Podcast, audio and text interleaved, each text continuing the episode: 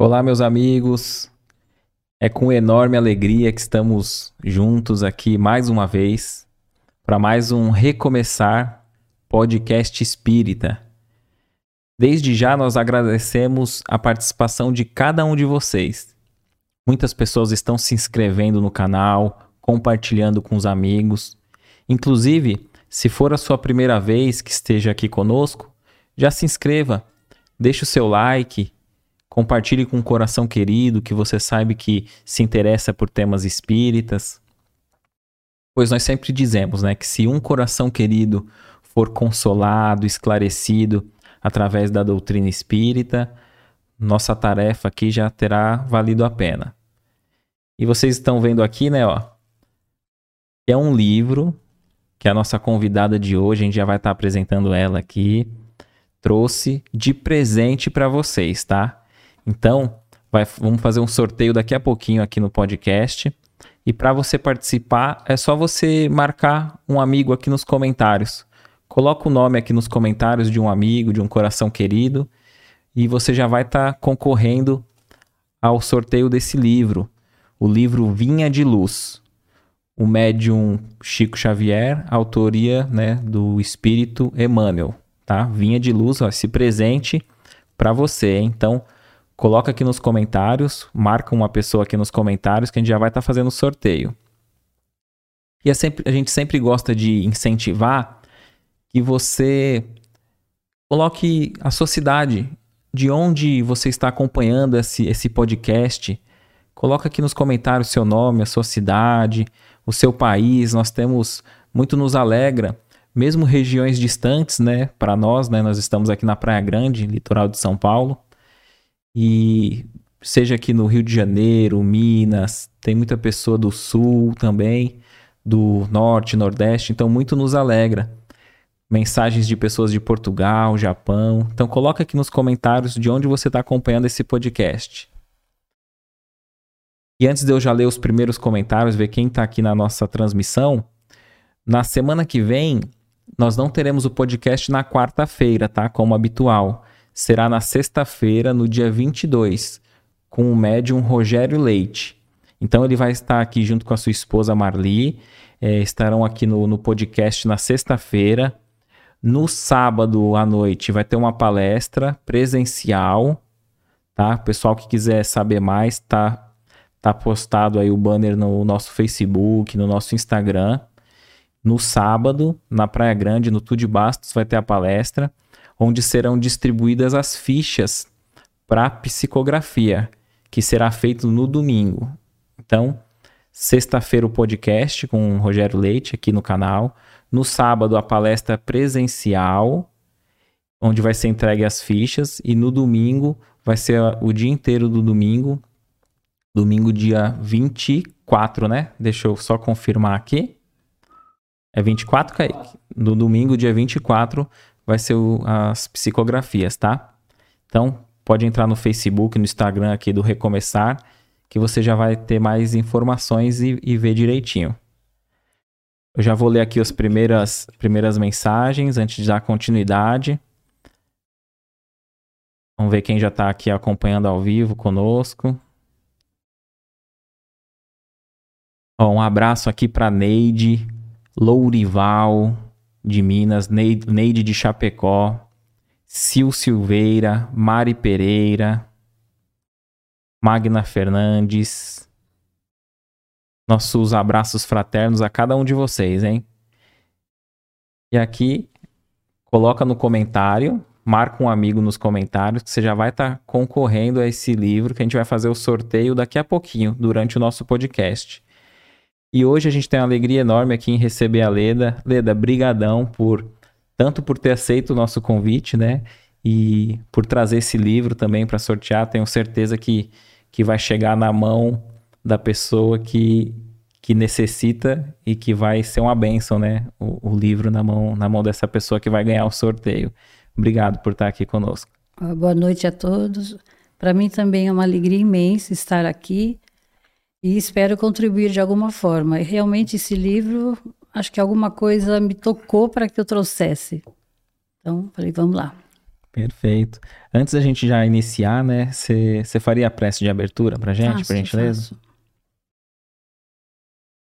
Então vamos fechando os nossos olhos, colocando o nosso coração no Mestre Jesus, pedindo a Ele a bênção, a proteção, agradecendo a esse Pai de amor, de bondade, pelo dia de hoje, por tudo que tivemos. Pedimos as bênçãos de Jesus sobre esse momento e sobre todos que nos assistam. Que assim seja. Assim seja, graças a Deus. Leda, a gente sempre gosta de já iniciar o bate-papo, né? Principalmente quando o convidado vem pela, pela primeira vez, né, aqui conosco, de saber como que se deu o início na, na doutrina espírita, na tarefa é, espírita, se nasceu num, num, numa família, de, de qual religião, como que, que foi no seu caso? Bom, em casa, a mamãe e papai, eles eram espíritas. Nós morávamos em São Paulo, mas nós fomos criadas assim, estudamos em colégio de freiras, porque nós tínhamos bolsa de estudo. Então nossa a nossa base, a minha base foi católica. E eu só tenho a agradecer porque foi assim, foram degraus para que a gente fosse aos poucos uh, compreendendo mais, né? Então eu quero, tenho muita gratidão a esse tempo que eu fui no, no colégio de freiras em São Paulo. É o Colégio São Vicente de Paulo, na. Penha. Então passamos por todas as cerimônias que fazem, que a Igreja Católica faz. Em casa nós tínhamos o exemplo. Isso é uma coisa de que eu me orgulho muito. É, os nossos os pais sempre nos deram um ótimo exemplo. Nós tínhamos assim, a mamãe uh, levava a minha irmã em São Paulo mesmo, no centro Tucuruvi, lá no Tucuruvi, eu lembro. Porque ela era doentinha e a mamãe levava ela. No centro espírita. No centro espírita, em Tucuruvi. Era bem longe da Penha, mas a gente ia. Assim, tenho poucas lembranças, mas o pouco ficou guardado. Eu lembro que eu dormia, dormia pelas cadeiras, porque terminava tarde, né? E, e assim, mas a mamãe e o papai, uma coisa que também não, assim, não lembro de tê-los surpreendido em algum momento, de discussão que todo casal tem, né? Uhum. Se distratando, faltando com respeito um ao outro. Então, nós tivemos um bom exemplo em casa. É a então, base de tudo. E esse, né? e esse caminho de, de entrar na doutrina, então, foi natural, né? Frequentando o centro desde é, pequena. Praticamente foi, porque eu lembro que também, às vezes, em casa, eh, iam algumas pessoas e eu via aquele espírito, eu, eu enxergava, né? Criança tem essa facilidade. Uhum. E eu lembro que as pessoas se reuniam na sala e, e eu vi uma vez que eles passaram por mim. Nós morávamos no sobrado e a reunião se dava na sala, na parte de baixo. E eu em cima, assim, le uh, brincando, lendo, fazendo alguma coisa, eu lembro que passou. E logo em seguida eu escutei um movimento diferente. Mas a gente, em criança, não, não ia ligar uma coisa com a outra. Hoje que eu, lembrando, eu, faço, eu falo assim, é, realmente estava tendo uma sessão.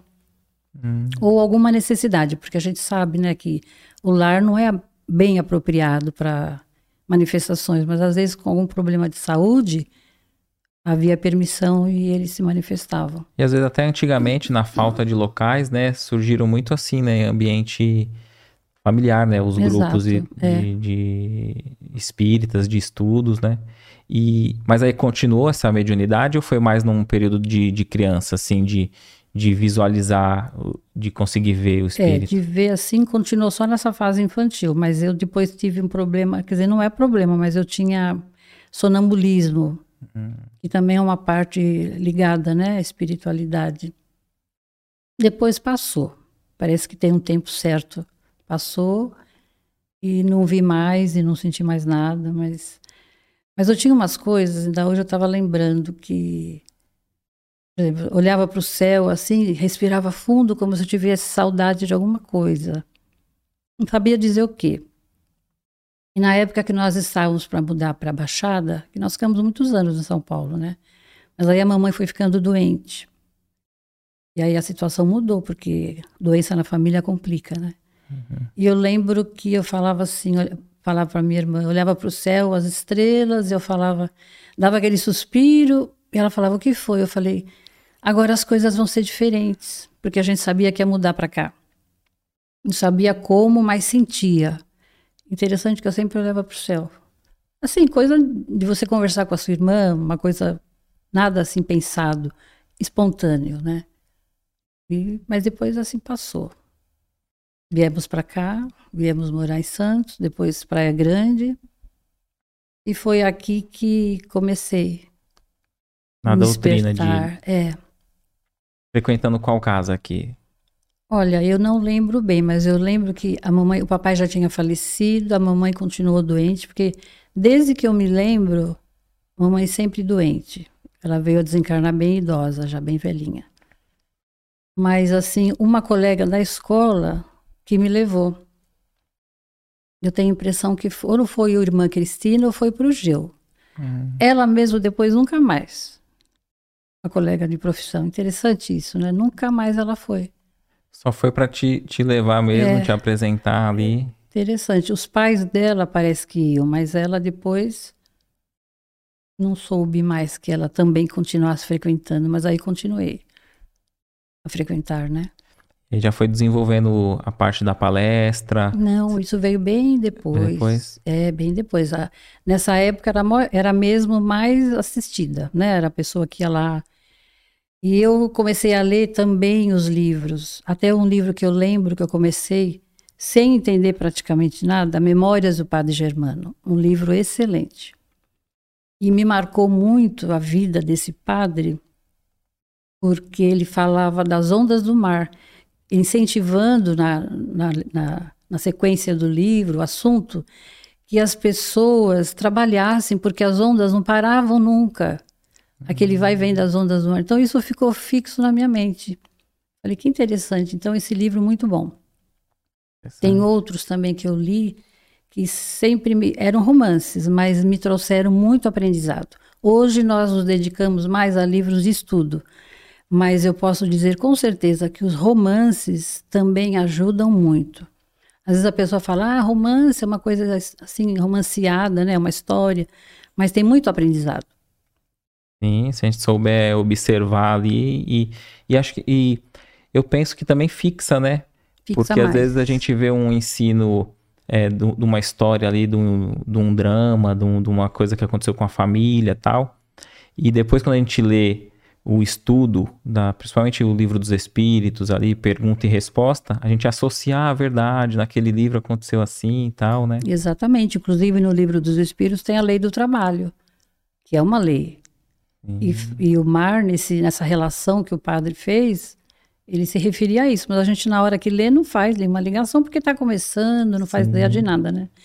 E uma coisa interessante também que me despertou porque na igreja uh, não tinha as respostas. Eu frequentava as missas, a gente era obrigada, mas depois a gente continuou ainda frequentando, mas não sentia, não tinha sentido religioso ou de religiosidade naquela missa, né? E aí eu comecei a pensar, não vou mais fazer promessa, promessa é chantagem. Sim. Isso eu lembro, eu era bem adolescente. Falei, não, como que eu vou falar para Deus se, eu, se ele me atender, eu vou fazer uma barganha, né? Então eu deixei de fazer promessa. E também fui deixando de me confessar, porque nós tínhamos que confessar. Né? No colégio uhum. de freiras, elas nos levavam para a igreja nos dias certos e a gente se confessava para o padre. Às vezes eu ficava pensando: o que, eu vou falar para o padre? Eu, criança ainda. Uhum. Não tenho nada para falar, não tenho pecado, né? Aquelas ingenuidade de criança. Mas aí parei também de fazer, de me confessar. Falei: não, eu vou me confessar com Deus porque ele me vê, ele me acompanha o tempo todo, isso bem lá atrás. Então, aos poucos, parece que eu fui assim, eh, direcionando mesmo para a doutrina, que me deu as respostas. E continuo buscando ainda respostas, porque nada está completo, né? Mas encontrou bastante ah, resposta para. Porque, porque senão não teria permanecido, né? Exatamente, tanto que eu dei prosseguimento, né? Não teria também aceitado ir para um centro. Então veio tudo de encontro. Mas foi uma coisa assim bem lenta, mas foi bem forte, foi bem assim importante. Agradeço muito a base que eu tive. Tenho o maior orgulho de falar que a minha base é católica, porque me ajudou muito. Sim. Inclusive a despertar para essas perguntas que eu não tinha respostas, né? Então, Sim. eu só tenho que agradecer. E, e muito do, do, do, brasileiro veio do, do, do, brasileiro espírita, teve essa base teve. no... No catolicismo. no catolicismo, eu acho curioso até que muitas pessoas falam assim, ah, eu sou católico, mas eu acredito em reencarnação. Eu tenho visto muito isso, né? De pessoas que, que às vezes conseguem é, permanecer é, na sua religião, mas abrir a mente para novas questões, ampliar a visão com principalmente a questão do reencarnacionismo, né? É porque tem sentido, né? Faz sentido. Uhum. Uma vez uma pessoa da família estava revoltada. Falou assim para mim: como que pode? Olha essa pessoa, vamos dizer, um, um pedinte, um mendigo, numa situação dessa, além de tudo doente, e o outro ali tão bem, num, numa casa maravilhosa. Eu falei: mas existe a resposta. A resposta está na doutrina, que nos dá todas as orientações. Porque realmente, senão, Deus seria injusto. Sim. Se fosse uma vida só. Se fosse como que então um tão bem e o outro tão mal? Qual seria esse Deus de amor e de justiça? Não haveria, né? Sim. Coerência. Não teria coerência. Então eu penso que a própria pessoa, por dedução, né, método dedutivo, ela vai. Por isso que você fala, aquele que é católico, muitas vezes, ele é simpatizante da doutrina, porque ele uhum. vê a coerência. Porque a doutrina é firmada no tripé, né? Religião, ciência, filosofia. Então tem tem respostas. Né? Perfeito. Né? E aí esse ciclo aí você, do, da casa espírita, você trabalhou a tua tarefa ali também com, com crianças, né, no é, período. Isso foi um tempo depois. Como a gente é professor e as pessoas já que vão nos cercando vão vendo, ah, você gostaria de trabalhar? E sempre falta trabalhador, né? Sim. Sempre falta. Isso depois de um bom tempo, que eu frequentava apenas como assistida. Aí me perguntaram, eu já era adulta, formada, se eu gostaria. Aí nós começamos um trabalho aqui na Praia Grande mesmo, lá no Canto do Forte, no Geu. E a princípio eram o quê? Quatro crianças, da, da, vizinhos mesmo dali. E aos poucos aquilo foi crescendo, que depois é, não tinha quase nem espaço. Aumentou bastante, era aos sábados à tarde, todo sábado. Com chuva, com sol, calor, frio, a gente estava ali. E nós tínhamos a dona Cecília, que era uma das fundadoras. E a ideia dela era um dia é, oferecer um, um alimento para as crianças. Porque a gente sabe, a criança, a gente chegava ali, falava do evangelho, dava desenho, cantávamos muito, mas a gente foi percebendo que tinha uma horinha da, da aula que as crianças reclamavam, porque elas queriam comer alguma coisa e a gente não tinha nada. Aí começamos com os lanches. Cada um levava e reunia todos e começamos com o lanche. Aí a dona Cecília, o ideal dela era oferecer uma sopa. E eu nunca esqueço que teve um sábado assim chuvoso, frio, e eu falei, ai meu Deus, daqui a pouco eu vou para lá e não tenho nada para essas crianças. O que, que nós vamos dar assim, quentinho, né, para agasalhar o estômago?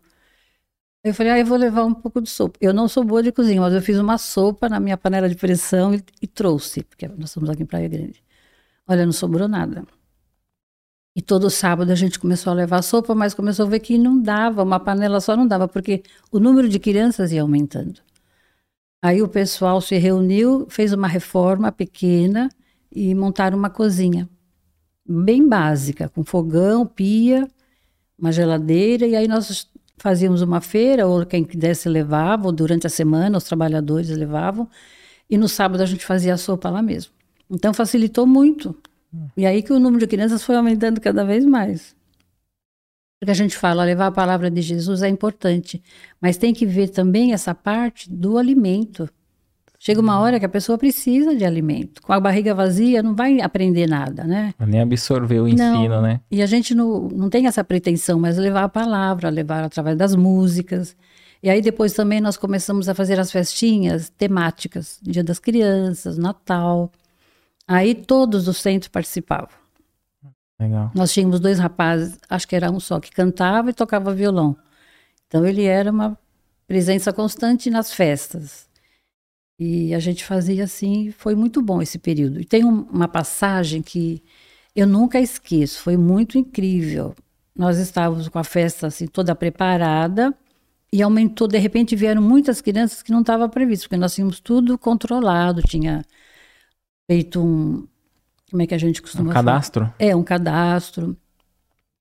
E já tínhamos comprado todos os lanches, todas as guloseimas, estava tudo preparadinho. E aquelas crianças que chegavam e não paravam mais. E a gente falava, meu Deus, como que nós vamos fazer? O uhum. suco, eu lembro que era uma, um caldeirão. Olha, só quem estivesse ali presenciando, desculpa que eu fico. Quem estivesse presenciando naquele momento, a gente enchia a concha e a panela parece que não esvaziava e deu para todas as crianças. Isso é um exemplo que eu vou levar até o fim da minha vida. Porque a gente fala, nossa, não abaixa o suco, sabe? A gente tirando, pondo nos copinhos, nas canequinhas e o suco não abaixava. E deu, no final, deu até para a última criança. Então, foi assim, é, é inexplicável, né? Se a gente for dizer, mas a presença, a espiritualidade ali, muito forte. Perfeito, ela não. Foi maravilhoso. Não abandona dia. quem, quem quer, né, fazer, quem tá Porque tá ali. Não tinha mais como sair correndo para comprar nada. E, e agora? Como é que a gente vai fazer? E as crianças não podem ficar sem tomar o suco, vai comer o lanche sem suco.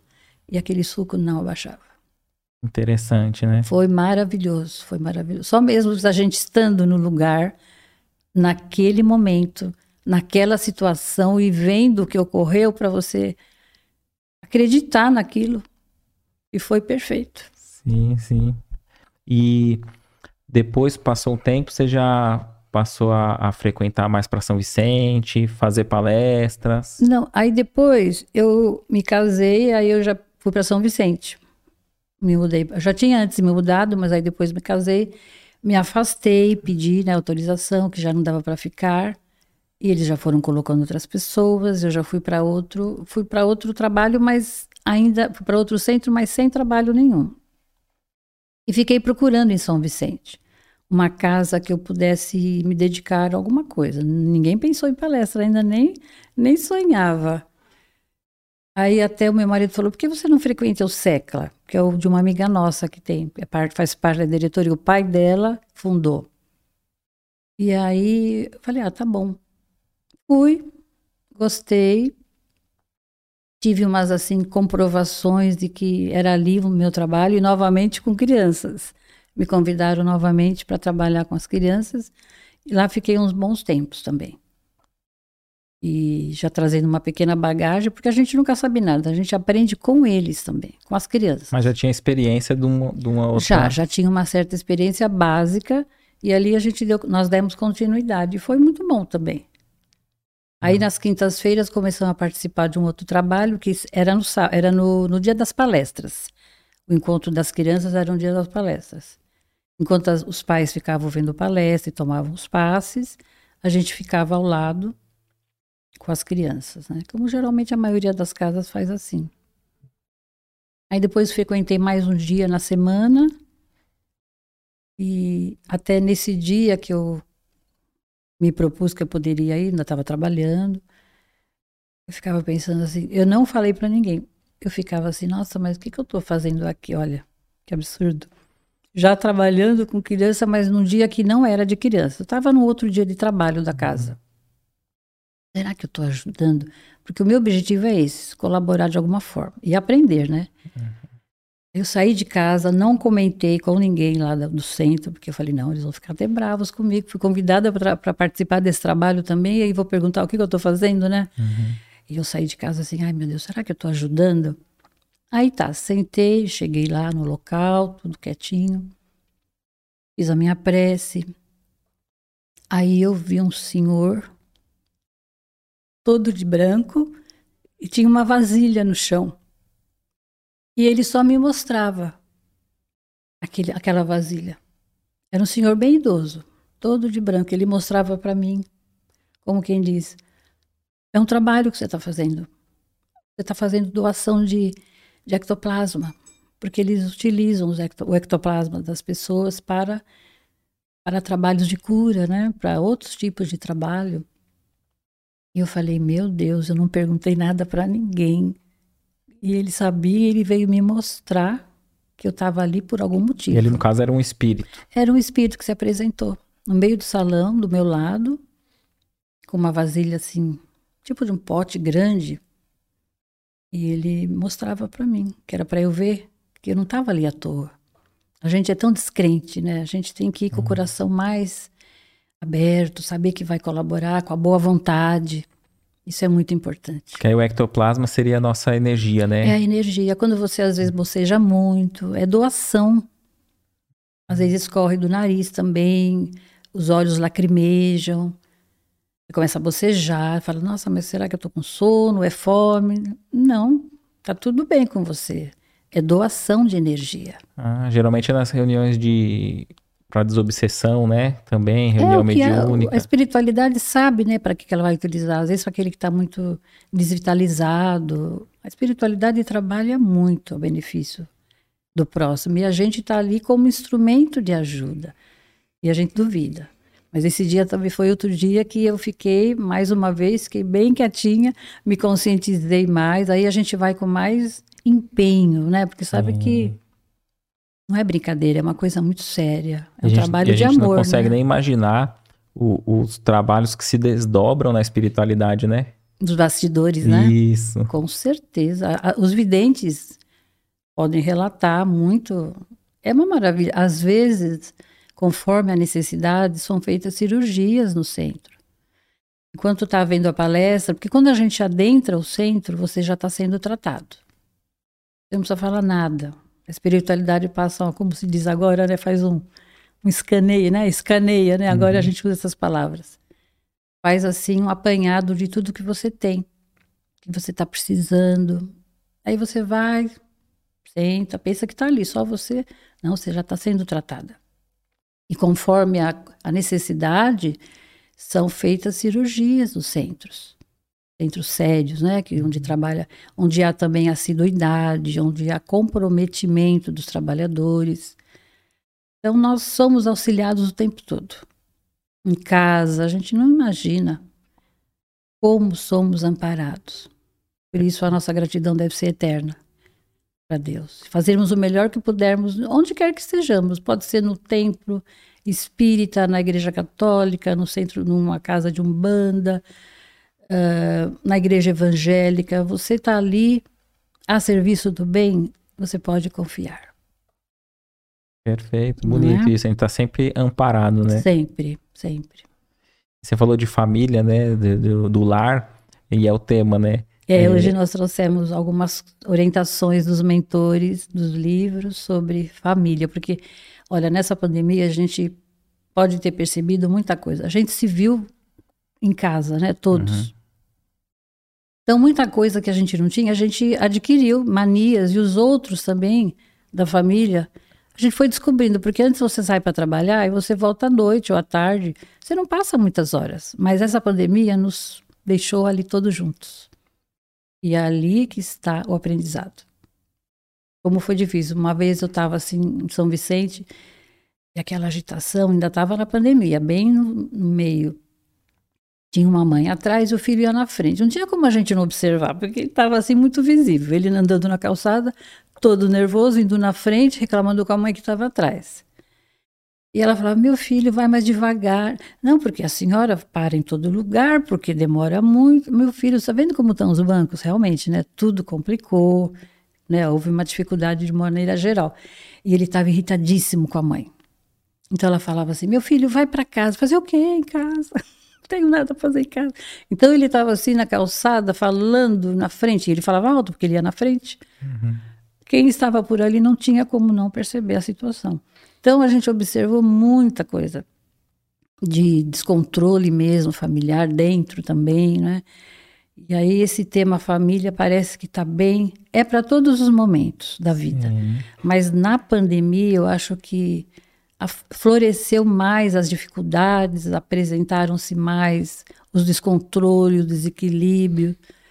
Então, é um tema assim que é para todos os momentos, mas esse principalmente, que a pandemia não acabou, né? Isso. Ainda. Verdade, verdade. A gente afrouxou um pouco, assim, é. mas porque tivemos que retomar muitas tarefas, mas o desafio ainda continua, né? Tanto de do resguardo com, com o vírus e o desafio também do convívio, né? Com a família. Exatamente. Como e por onde a gente pode começar aí para compreender melhor? Olha, eu trouxe a princípio, para começarmos, duas perguntas do livro dos Espíritos. Trouxe aqui o livro para a gente ver a referência, o livro dos Espíritos. Para essa aqui. Essa é para lá? Essa é a tradução de José Herculano. Perfeito. Tem duas perguntas aqui, que aliás o livro todo é maravilhoso, mas que já começa a dar uma ideia para nós. Na 192A, Allan Kardec pergunta: O homem pode assegurar-se nesta vida uma existência futura menos cheia de amarguras, já para as outras que virão, né? Uhum. E os espíritos superiores respondem: sim, sem dúvida, pode abreviar o caminho e reduzir as dificuldades. Somente o desleixado, ou seja, aquele que é negligente, que não quer saber de nada, descuidado, até preguiçoso. Eu achei interessante uhum. que no livro do Espírito está essa palavra, preguiçoso. Fica sempre no mesmo ponto. Aquele que não acredita em nada, que vive a vida mais materialmente, que acha que essa é a única existência. É, porque o Allan Kardec quis nos mostrar que a gente pode melhorar. Nós sabemos o que fomos, a gente não é interessante saber quem fomos, mas o que nós fomos já dá para ter uma ideia pelas nossas atitudes atuais. As nossas, as nossas manias, os nossos vícios, já dá para a gente ter uma ideia, se a gente quiser. Mas daqui para frente vai depender dessa que nós possamos. Por isso que fala, essa é a melhor reencarnação, uhum. que nós poderemos melhorar a próxima.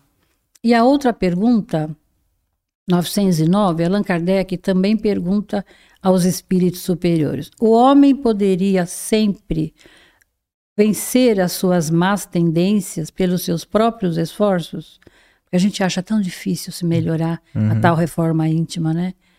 E a espiritualidade superior responde sim, e às vezes com pouco esforço. O que lhe falta é a boa vontade. Ah, como são poucos os que se esforçam. Então, por essas duas perguntas, nós vemos que não é difícil a gente fazer um esforço para se melhorar. E Santo Agostinho, no livro do no Evangelho, ele sempre deixa essa recomendação. Ao final de cada dia, fazer uma reflexão de como é que nós vivemos aquele dia. Será que eu magoei alguém? Será que eu deixei de praticar o bem? Porque às vezes aparecem as oportunidades e a gente deixa de praticar o bem. Também é uma falha. E que toda noite a gente possa fazer essa reflexão para que no dia seguinte a gente modifique o caminho. Se tiver que pedir desculpa, perdão, que a gente peça. E essa questão, às vezes a gente lê, né, e fala assim, meu, é, com esforço mínimo, né, com mínimo. pouco esforço a gente conseguiria mudar. E às vezes, será que a gente está se esforçando pouco? Porque às vezes a dificuldade bate na nossa porta, a gente está com desafios. E quando a gente lê, você fala assim: caramba, mas será que eu não estou me esforçando, né? E a gente não se percebe, né? É... Eu acho que é a vontade de querer. Porque se você não tiver vontade, você nem levanta da cama. Eu sempre gosto de falar isso, porque é para mim mesmo que eu estou falando. Você fica o dia todo, se você não tiver vontade, faz nada. Então nós temos que ter aquele impulso, porque a vontade é uma das, das forças, das potências da alma. Isso nos fala Leon Denis. A vontade é uma das potências da alma. Então nós temos que desenvolver e se perceber. Então a pandemia, eu acho que para quem teve olhos de ver, deu para perceber muita falha. Porque a gente vê a falha do outro, né? Isso. Como é fácil, você aponta, ó, oh, você fez isso, mas a gente não se olha. E vê que a gente também às vezes coisa, fez coisas piores. E na família isso gera atritos imensos. Porque a gente critica, a gente aponta o dedo, mas a gente não se melhora. Uh, na, no Sermão da Montanha, eu gosto muito, da, da, nas bem-aventuranças, eu gosto muito da parte que fala bem-aventurados misericordiosos, porque alcançarão misericórdia. E a indulgência está dentro disso. E eu, assim, é um testemunho até que eu posso dar, porque me peguei assim. Porque a indulgência diz assim no Evangelho: a indulgência atrai, acalma e corrige. O rigor desalenta, afasta e irrita. Então a gente, a gente cobra muito do nosso familiar. Você critica muito. Você vê muito as falhas do outro e você não vê as suas falhas. E aquilo vai indo, vai sendo recorrente, você vai falando. Você não ajuda a pessoa, você afasta, porque como fala a indulgência, o rigor, ele afasta, ele irrita a pessoa. Quem que gosta uhum. de ser criticado o tempo todo? Tipo esse, a... tipo esse menino com a mãe, né? Você... Então. Tudo ela... tinha uma palavra amarga, né? É, e ela, coitada, toda humilde. E ali em público, uma situação vexatória. Mas ele estava tão no auge do desequilíbrio, da desarmonia, descontente, né? Que a gente uhum. tem que ver também esse lado. Sim. Alguma coisa tem que ter a compaixão, né? A gente não pode criticar. Mas o exemplo que ele mostrou para quem estivesse ali foi assim gritante, porque não tinha como ninguém ver. Na outra ocasião, tinha um senhor falando no celular e ele dizia assim: Eu prefiro morar na rua do que voltar para casa. Um senhor até bem vestido. Então, também é, é outra situação que a gente está passando, você acaba ouvindo. E é, e é um fato real esse de muitas pessoas preferem mesmo é, essa situação de rua do que enfrentar, às vezes, um convívio familiar, né? Difícil, né? Porque às vezes a gente já participou de, de trabalhos assim, pessoas em situação de rua e e ali, né, distribuindo a sopa tal. E às vezes num bate-papo ou outro, fala, mas por que, que você tá aqui? Não, é briga em família. É, geralmente é o orgulho. É. é. o orgulho, o pessoal pegava no meu pé, eu prefiro não ter ninguém pegando no meu pé, dar, ter que ficar dando explicação para ninguém. E tá aí prefere, às vezes, a rua, literalmente, como esse rapaz no telefone, né? Que preferia ali ficar na rua do que conviver com, com a família. Você acha que tem pontos tão difíceis assim da família? O convívio em família é tão, tão dificultoso dessa forma? Deve ser mesmo, porque principalmente a questão das drogas, né? Que é muito difícil. Assim, a, outro dia eu estava assistindo uma palestra em que a pessoa explicava muito bem, o doutor Décio, ele falava da a parte da dependência, ela não é só aquela questão só da vontade, porque afeta o cérebro. Ele, como médico, ele explicou muito bem. Foi assim, o nome da, da palestra agora não, não sei se era Vícios, uma coisa assim, quem quisesse no YouTube, tem no YouTube, Dr. Décio Yandoli, acho que é Yandoli Júnior. Ele deu uma explicação excelente, porque aí você vê, começa com a dependência do gostar, do você sentir-se mais eufórico, ficar longe das, das, confusões, dos problemas da família, uhum. e aí depois aquilo já vai tomando parte, já vai tomando conta do seu cérebro, vai te dando aquela sensação dos hormônios que vão dar alegria, né? E aí você, quando percebe, o drogado já está totalmente dependente. Então, muitas famílias não sabem lidar porque é complicado, é difícil.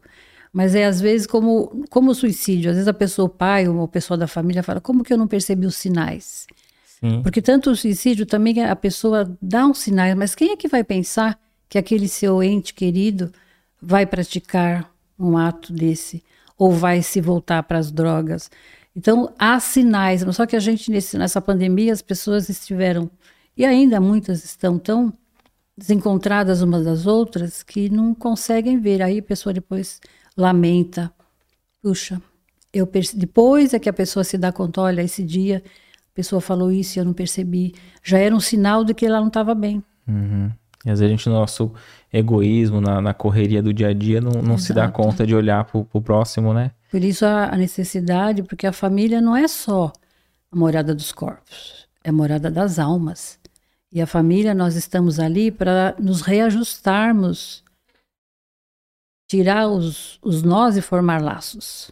Mas é complicado, né? E quem, quem são esses, esses familiares? Vamos supor, quando a gente é, reencarna, são espíritos que a gente já teve convívio, a gente escolhe a família que, que vai ter. É, dependendo da sua, do seu equilíbrio emocional, da sua condição espiritual, você pode pedir esse pai, essa mãe, a não ser as reencarnações compulsórias, em que o espírito não participa. Mas a maioria há as participações, e você quer muito vir com aquele ser que vai ser seu pai, seu irmão, seu filho. E nós, até tem aqui, nós na, na enquanto estamos no plano espiritual, nós pedimos para vir com A, com B, com C. Assumimos compromissos, avaliamos que vamos dar conta. Aí a gente chega aqui e não dá.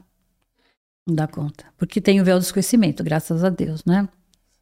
Deus na sua perfeição, ele coloca para nós o véu do esquecimento, porque como é que eu vou conviver com uma pessoa se eu sei que ela foi meu inimigo mortal? Ou se eu fui o inimigo dela? E, Não dá. E, e, pra, e, pra, e, e por que a gente pediria? Para se pra, melhorar. Para vir poder... junto com alguém que a gente não tem aquela afinidade. Justamente para você quebrar esses, essas correntes do ódio. Porque senão é como dizia o Chico, são reencarnações, é a roda das reencarnações. Você vai o outro te matou, você mata, aí você volta com ele e continua a mesma coisa. Então, tem que haver um, uma parada, você tem que. Eh, porque a lei de Deus é a lei do amor.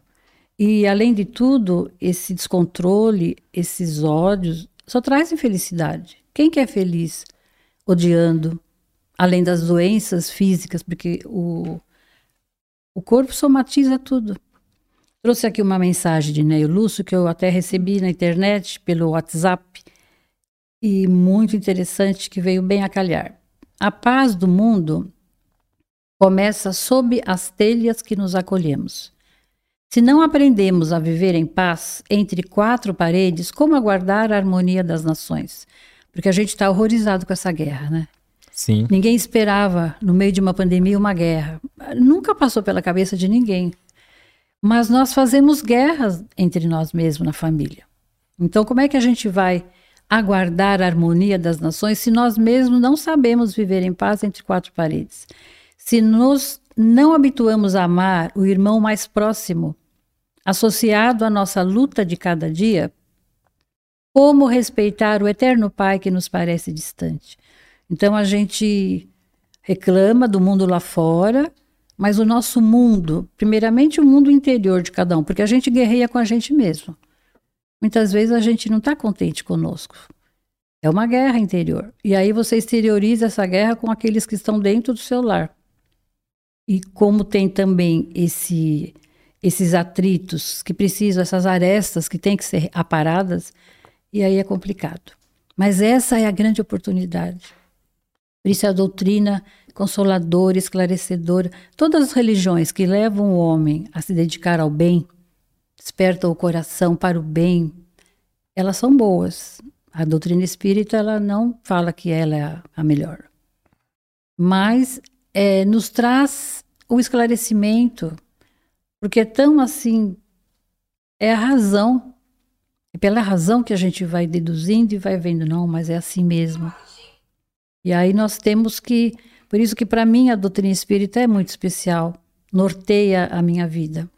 Então é por isso que a gente observa às vezes é, que tem familiares que a gente tem mais afinidade, outros têm um, uma, um afastamento.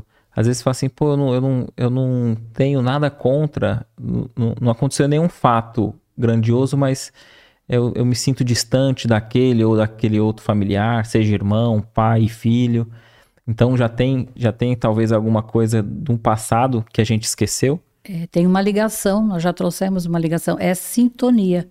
Então a gente pensa assim, nossa, um lar que, onde tivesse só benfeitores seria uma delícia, que são amigos, mas vem também amigos, porque são aqueles que nós nos damos bem, que temos as mesmas ideias, religiosas ou não. É aquela pessoa que você, ah, que delícia, vou chegar em casa, vou encontrar fulano, vou encontrar minha mãe. Então, são espíritos amigos, mas dentre o lar existe aqueles que são os inimigos, que é justamente por serem inimigos que estão juntos. É a oportunidade que Deus nos dá.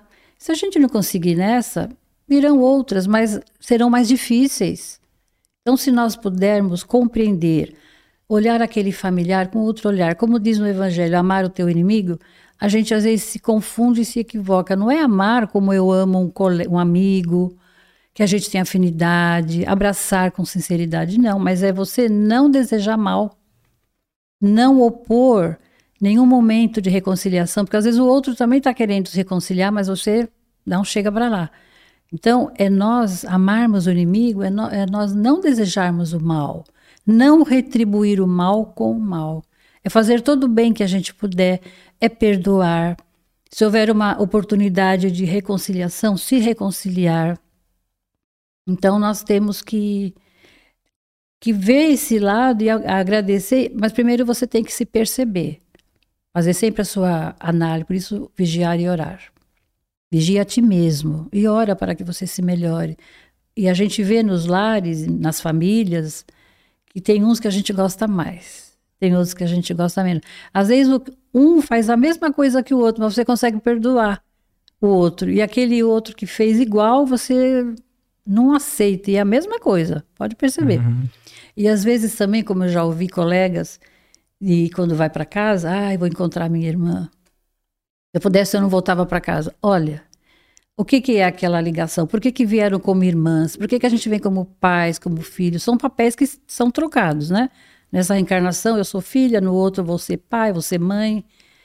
Mas é para ver o reajuste, a necessidade. Então, nós firmamos compromissos lá atrás.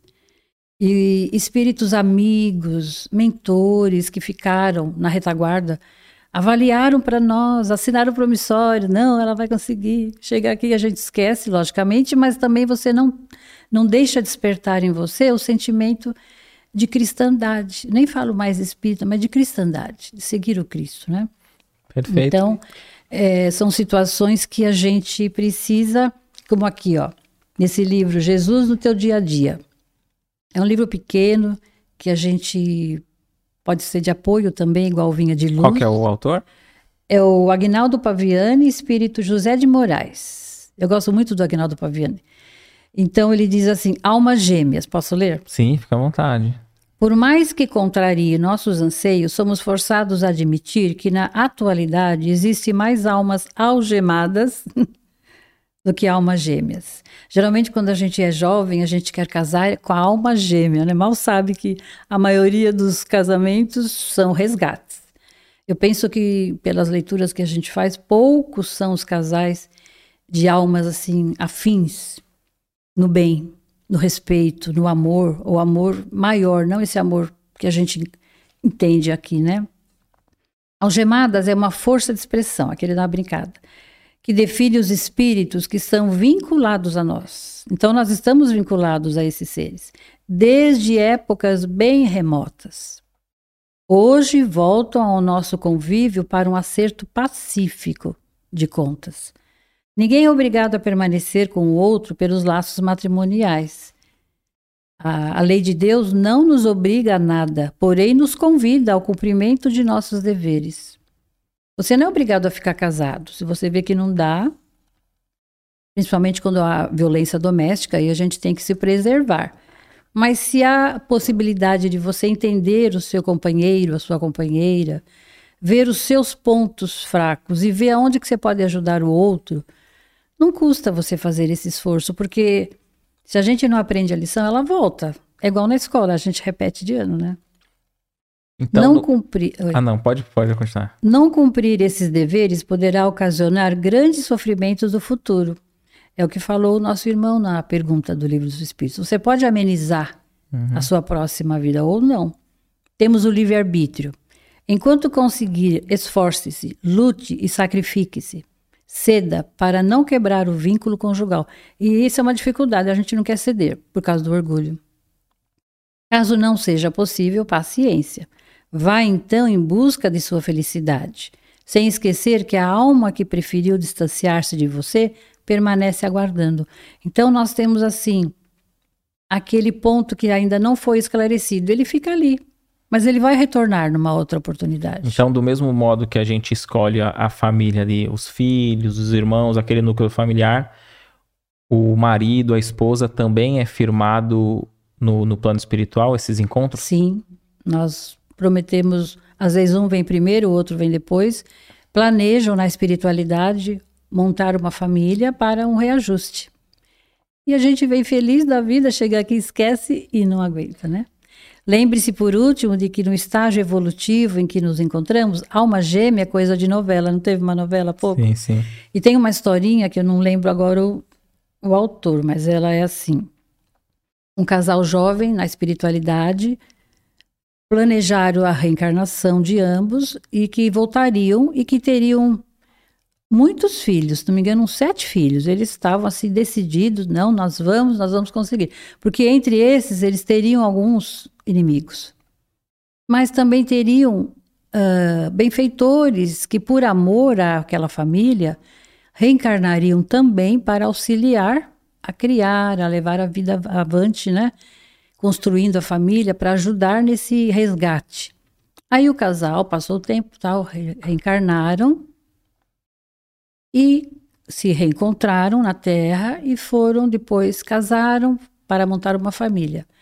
Chegaram os primeiros filhos. Os três primeiros, se não estou eh, enganada, vieram com problemas uh, de doenças físicas bem complicadas. Já eram três. Aí eles pensaram bem e falaram: não, acho que é melhor parar por aqui. E eram pessoas, além de problemas físicos, eram problemas também de relacionamentos com eles mesmos, com os pais. Então eles decidiram encerrar, não queriam ter mais filhos. Acharam que, sem lembrar de nada, acharam que três já estava muito bom, e ainda mais com esses problemas que estavam. E o engano foi tão grande, porque a historinha acho que era assim: quanto menos, pior. Porque os outros que viriam seriam benfeitores, amigos, que iam dar suporte para aquele casal, para levar, a ajudar a educar aqueles três que eram os inimigos deles.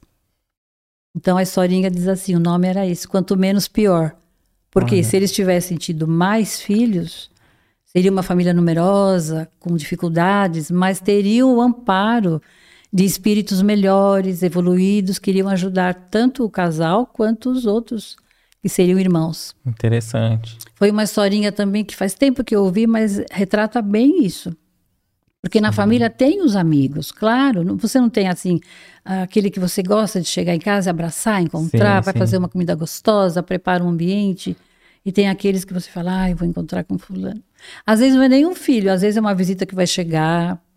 Ai, e às vezes a visita chega, conforme é né, a sua sintonia, o bem-querer, você faz um lanche gostoso, você põe flores na casa, você arruma a casa melhor, pode. E quando vem um outro que você não tem tanto, tanta assim amizade, afinidade, você deixa como tá. Até os familiares, já percebeu? Conforme o familiar que vai chegar no seu dia a dia, na sua, no seu cotidiano, você nem liga para casa. Uhum. Você nem se preocupa de fazer uma coisa mais gostosa, sabendo que a pessoa gosta daquilo, você não deixa um pouco para lá. E se for aquele que você tem afinidade, que você gosta de conviver, de viver, nossa, você faz um seu máximo. Então nós aprendemos que a gente tem que fazer o nosso máximo por todos eles. Principalmente, que é mais difícil, com aqueles que a gente não se afiniza. Porque aí que está o valor. Você fazendo a sua parte. Se o outro, porque às vezes também tem esse lado, o outro às vezes não está afim, não te ouve, quer brigar, mas se você procurar seguir o que diz o Evangelho de Jesus, você procura perdoar, você releva, você procura manter os pensamentos equilibrados, as palavras.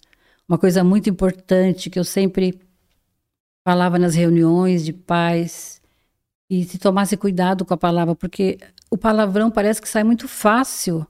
As pessoas às vezes falam nem por maldade, mas está tão no cotidiano dela falar que ela depois Fala palavrão a todo, qualquer Não, situação. Agora virou gíria, né? O palavrão então, virou gíria já. E aí vai criticar a criança, vai reclamar, vai corrigir a criança.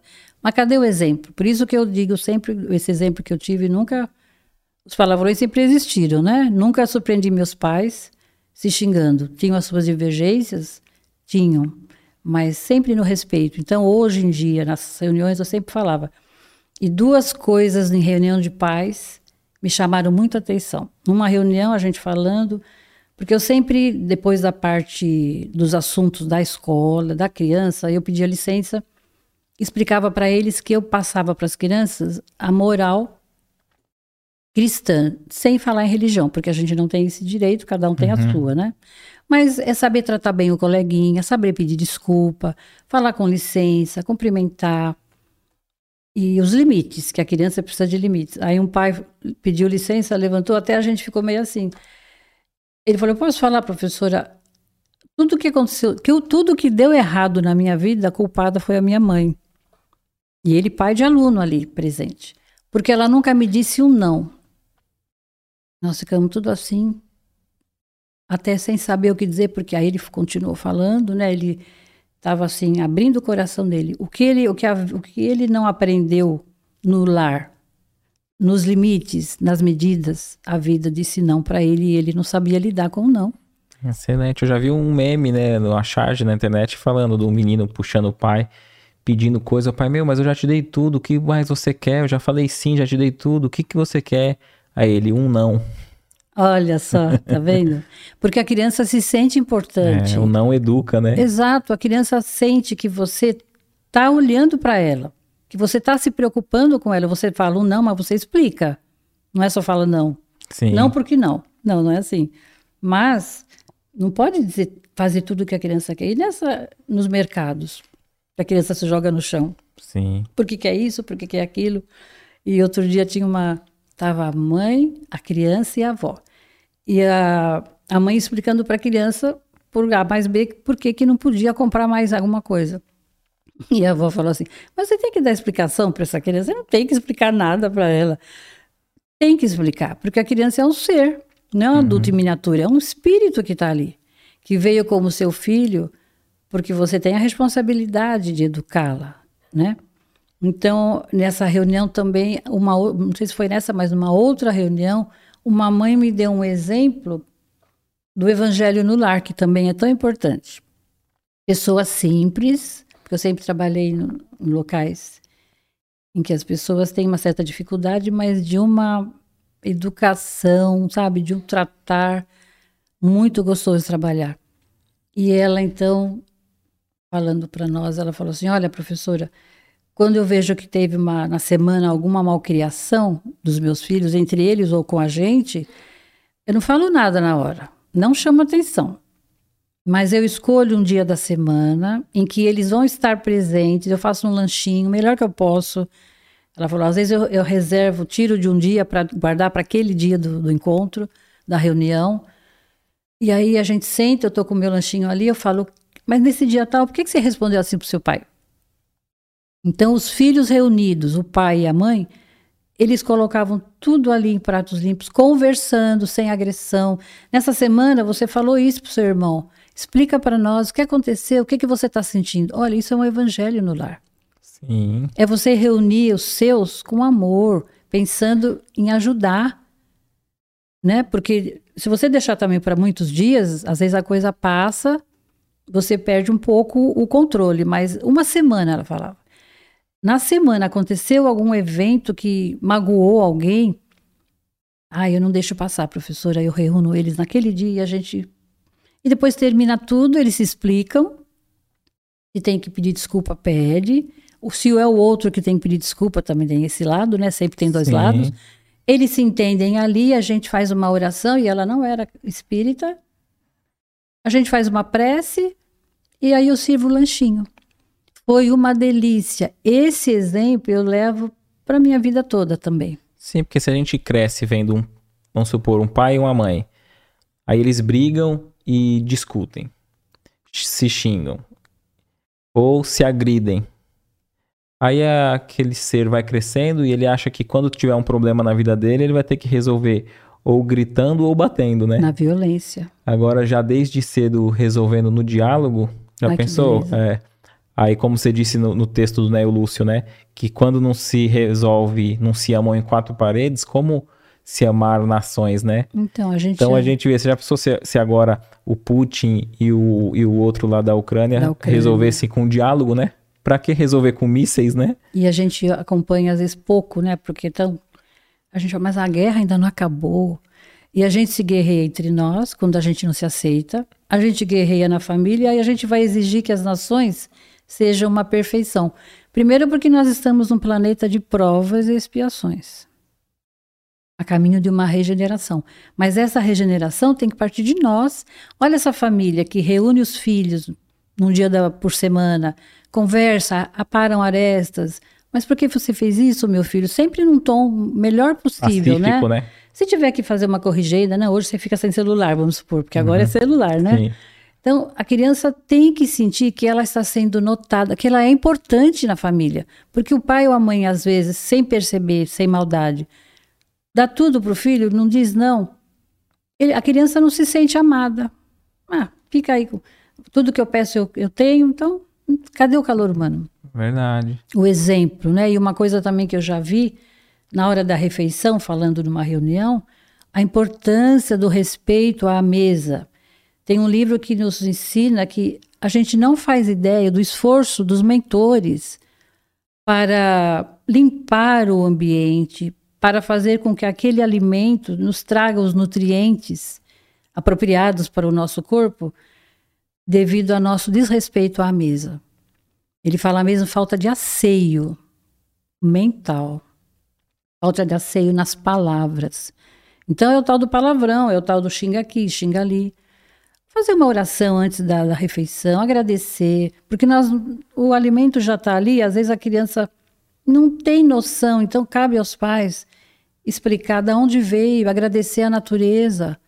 Aquele que acordou de madrugada para plantar a semente, que preparou a terra, agradecer o sol, a chuva, o vento que vai levando as sementinhas, as, tudo, as, os pássaros.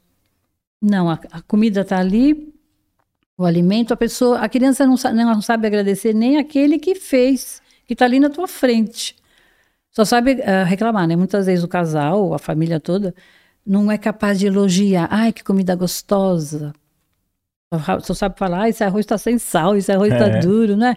Nós mesmos, a gente reclama, a gente não sabe agradecer o momento do fazer, tudo aquilo que veio para nossa mesa, lá da natureza, depois do transporte, aquele que embalou até chegar no mercado.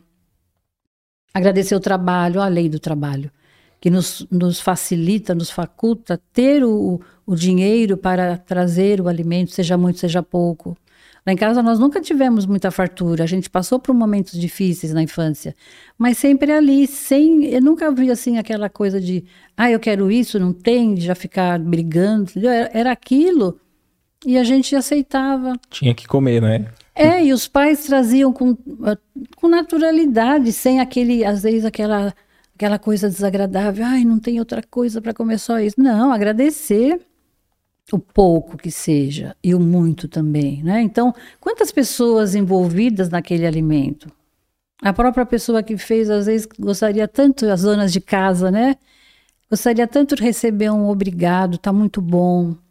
A gente não fala. Às vezes a fome é tanta também que a pessoa tão desesperada vai atacando o alimento, nem se lembra de fazer uma prece, agradecer a Deus. Porque come tantos, direto da panela, né? É, tantos não tem isso.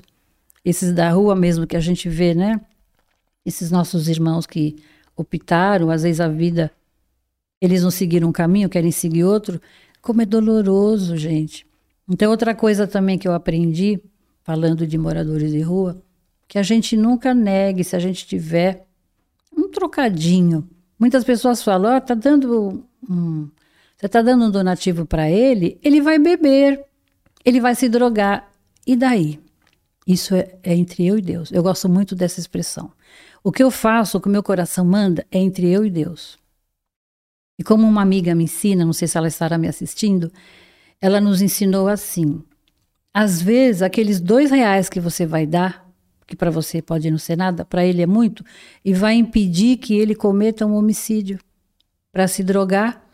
Ele pode matar alguém lá na frente para ter esse dinheiro.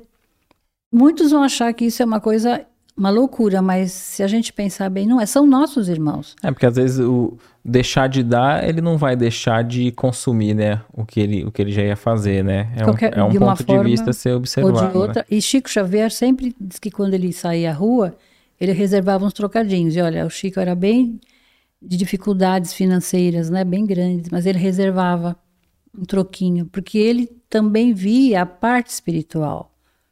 Então, às vezes a gente ah, não vou dar. Mas você lembra do Chico, você acaba, né? Não, tá bom, não vai me fazer falta. E vai, irmão, vai em paz, que Deus te abençoe.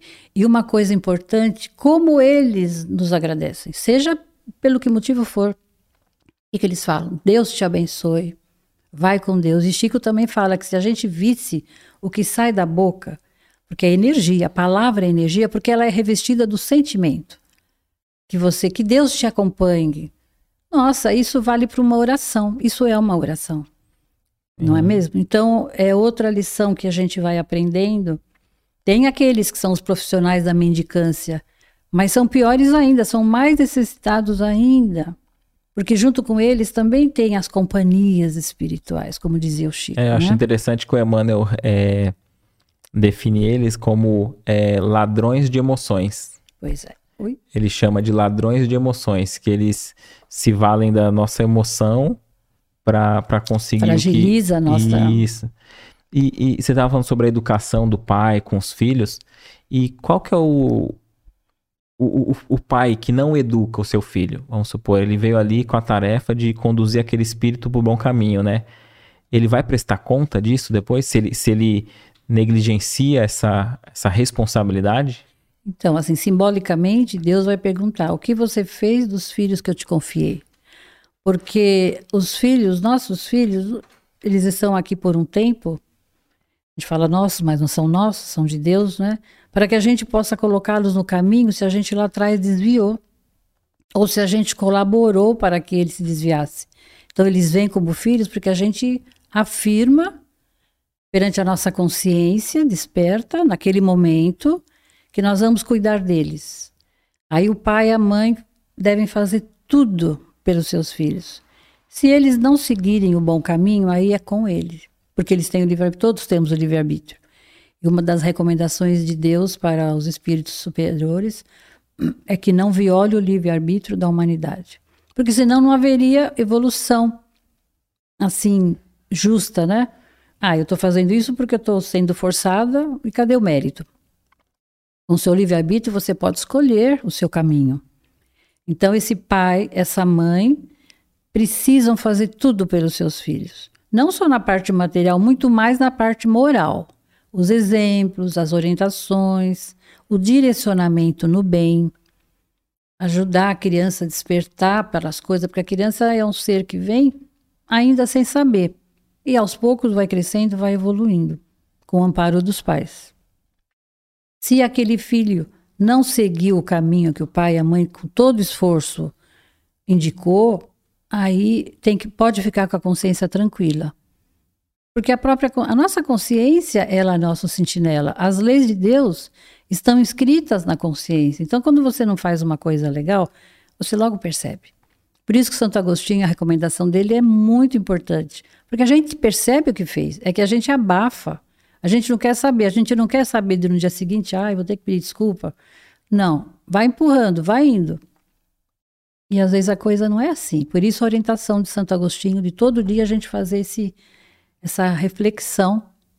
Porque a gente comete muitos erros no dia. Quantas coisas que nós falamos, quantas coisas que nós pensamos, e o pensamento, ele é forma, né? Ele forma criação, uma forma criadora.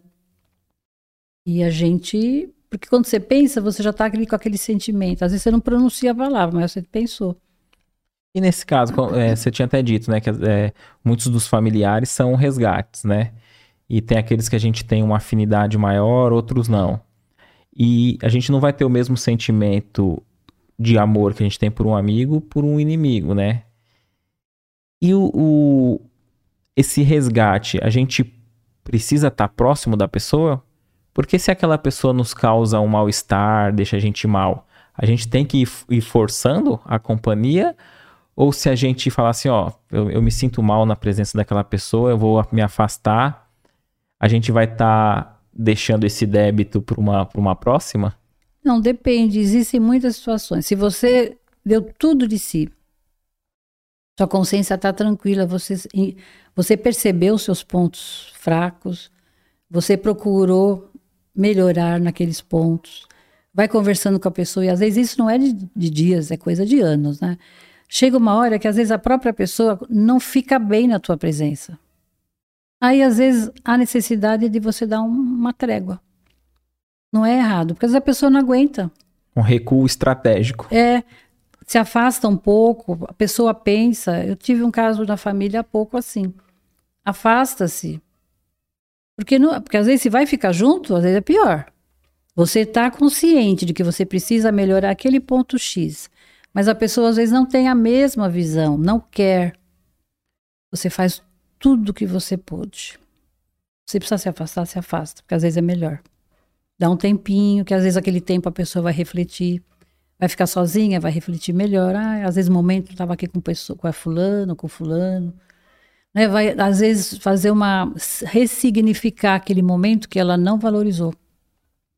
Às vezes não dá mesmo para viver junto. Vai viver sozinho, mas depois que você entendeu e que você fez tudo o que você precisava. Porque também não adianta falar, ah, então vai dar mesmo, então tá, tchau. Não, e, você e aí, tem que ter consciência. E aí entra também a questão do divórcio. Porque se a gente se liga com, com um companheiro ou a companheira de outra, já no plano espiritual, muitos casos, e aí não dá mais para conviver junto e, e, se, se afasta.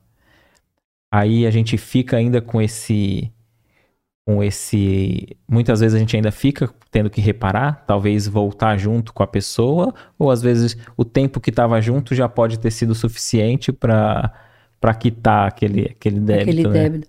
Eu penso que se você fez tudo o que você podia, se esforçou no máximo, não deu, e principalmente se tem filhos, já tive assim depoimento de adultos, de adolescentes, que foi melhor quando os pais se separaram. Ah, yeah. Eles são mais felizes, porque às vezes junto briga muito. Então dá um tempo. Se vai ainda ter um restinho de resgate, aí é, só Deus é que sabe, né? Mas se você fez tudo, deu o seu melhor, não conseguiu edificar aquele lar em base sólida de respeito, de amor, dá um tempo. Porque às vezes os filhos presenciarem brigas, às vezes aqueles assim xingamentos, aquela energia que fica horrível, é pior para a criança, para o adolescente. Gera desequilíbrio, gera doença também, né? Hum. Às vezes pai se, os pais se separam e são amigos.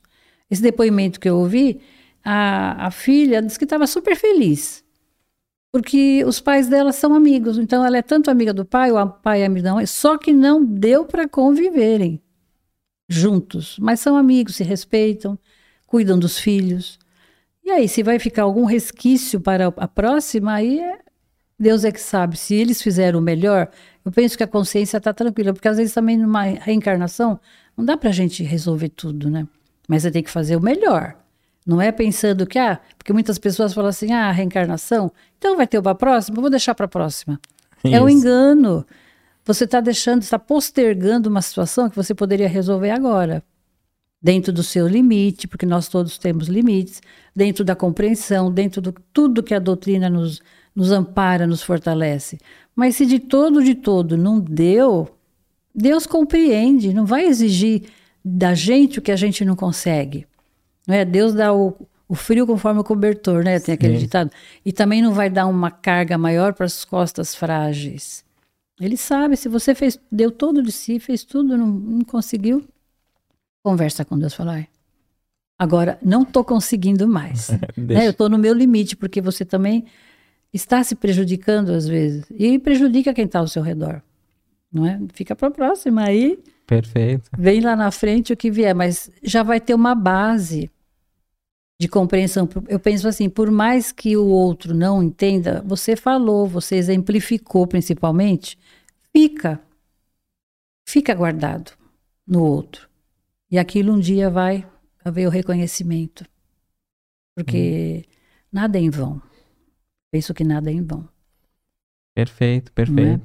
É? A gente não sabe tudo, a gente, aliás, não sabe nada, mas eu tenho a impressão que é por aí, porque a gente vê os casos, não, os Emmanuel, depoimentos. O Emmanuel às vezes como. comenta né, que é, em muitos casos, para é, evitar um mal maior, né, tem um livro do André Luiz que diz assim, né, que uma moça chegou em casa e tava ali uma obsessão, tal, e o rapaz estava preparando o revólver para matar a esposa, que eles estavam tendo muita briga, muita briga. E o rapaz chega, a moça chega em casa, a esposa, e vê ele ali mexendo no revólver. Aí ela, não, não faz isso. Achou que ele ia se suicidar. Ah. E, e, e vai, acolhe ele, não faz isso tal. Mas na verdade ele estava preparando para matar ela. E aí o, o Emmanuel, né, o, And, o André Luiz ali, né, o André Luiz fala com o mentor dele ali que está instruindo e diz, agora a gente vai é, incentivar ela para que se separe dele. Porque nesse caso vai, vai evitar um mal maior. Um mal maior. Porque se continuasse a ter uma, uma, uma briga, e aí eles iam se envolver em, em dramas que talvez levariam várias reencarnações para diluir, né? Iria aumentar mais. Iria aumentar mais. Aquela. Então, naquele caso, era preferível até É. que, para evitar um mal maior, que eles se, Exato. se afastassem, né? Vai dar um tempo. Chegou até onde deu. Deus, Deus compreende Sim. cada um de nós. Se a gente não for negligente, né, Deus vai entender sempre. Também Emmanuel nos traz do livro Pão Nosso, eu não trouxe o livro, que é a psicografia de Francisco Cândido Xavier. Assim, aprendam primeiro a exercer a piedade para com sua família e a recompensar seus pais, porque isso é bom e agradável diante de Deus. Paulo a Timóteo. Eu gosto muito de Paulo. A história dele é muito linda. Não sei se você já leu Paulo e Estevão. Maravilhoso Maravilhoso. livro. O ensinamento. E, e há pouco parece que eu li que Estevão, porque a gente quase não ouve falar de Estevão. Estevão já era um ser, um espírito superior. E parece que ele está agora assim, hum, engajado em trabalhos bem elevados. Já era antes, né? Então diz assim, está no capítulo 5, versículo 4. A luta em família é problema fundamental da redenção do homem na terra. Olha, a redenção, o resgate, né? Uhum. E aqui, nessa parte dessa chamada, quando ele fala, aprendam primeiro a recompensar seus pais, porque é muito importante a nossa gratidão aos pais. Por isso que o exemplo dos pais, o amor, a sabedoria, para passar para os filhos, deixar um legado, né? Às vezes o maior, a melhor herança é a sua postura, é o seu amor de pai, é o seu amor de mãe, porque isso é bom e agradável diante de Deus. Então, se fazer mal ao próximo já é condenável perante as leis divinas, os pais que ainda a gente não trate bem é muito mais condenável. Então, às vezes a pessoa fala, ah, mas esse, ele não foi um bom pai, mas é com ele, ele vai prestar contas. Não é a gente como filho, como filha, que vai querer que ele pague, tratando mal, às vezes é, relegando lugares da casa se mora junto, no pior lugar. E muitas vezes também a pessoa fala assim, houve uma época que estava tendo que as mães, principalmente as mais jovens, estavam colocando as crianças no lixo. Foi até pouco tempo. Então, um professor nosso lá do centro, ele falou assim, olha, a gente primeiramente não podemos julgar, porque nós não sabemos o que já fizemos. Uhum. Isso já Jesus nos avisava. Mas hoje ela pelo menos deixou essa criança nascer, ela não abortou. Lá atrás ela talvez fizesse isso. Hoje ela pôs no lixo, mas ela deu uma chance, alguém vai recolher, vai cuidar bem, vai tratar, vai educar, vai torná-la um ser perante a sociedade, feliz. E ela apenas foi a mãe biológica, ela deixou nascer, já é um avanço. Então, por isso que, nesse caso da separação, vai até onde dá. Aonde foi, já é um avanço. Né? Se a gente às vezes insistir, vai se tornar uma violência, É, é uma nesse caso, pior. até mesmo aqueles que é, responsabilizam o- o- os pais, né? Como aquele rapaz na reunião, falando que a mãe errou na educação dele e tal. E por mais que a gente às vezes possa ter, achar que a mãe, no, no caso, não fez o que a gente achava que deveria ter feito, no teu exemplo, no mínimo, a gente tem que ser grato pela vida, né? Com Porque certeza. ela poderia ter é, não levado a gravidez adiante, mas optou em, em permitir que a gente nascesse, né? Então, É. só, só por esse fato, por maior que possa ter ocorrido algum erro durante a, a, A existência vida. ali junto, no, no mínimo a gente deve é, é, agradecer pelo, pela chance de existência que a gente tem, né? Pelo dom da vida.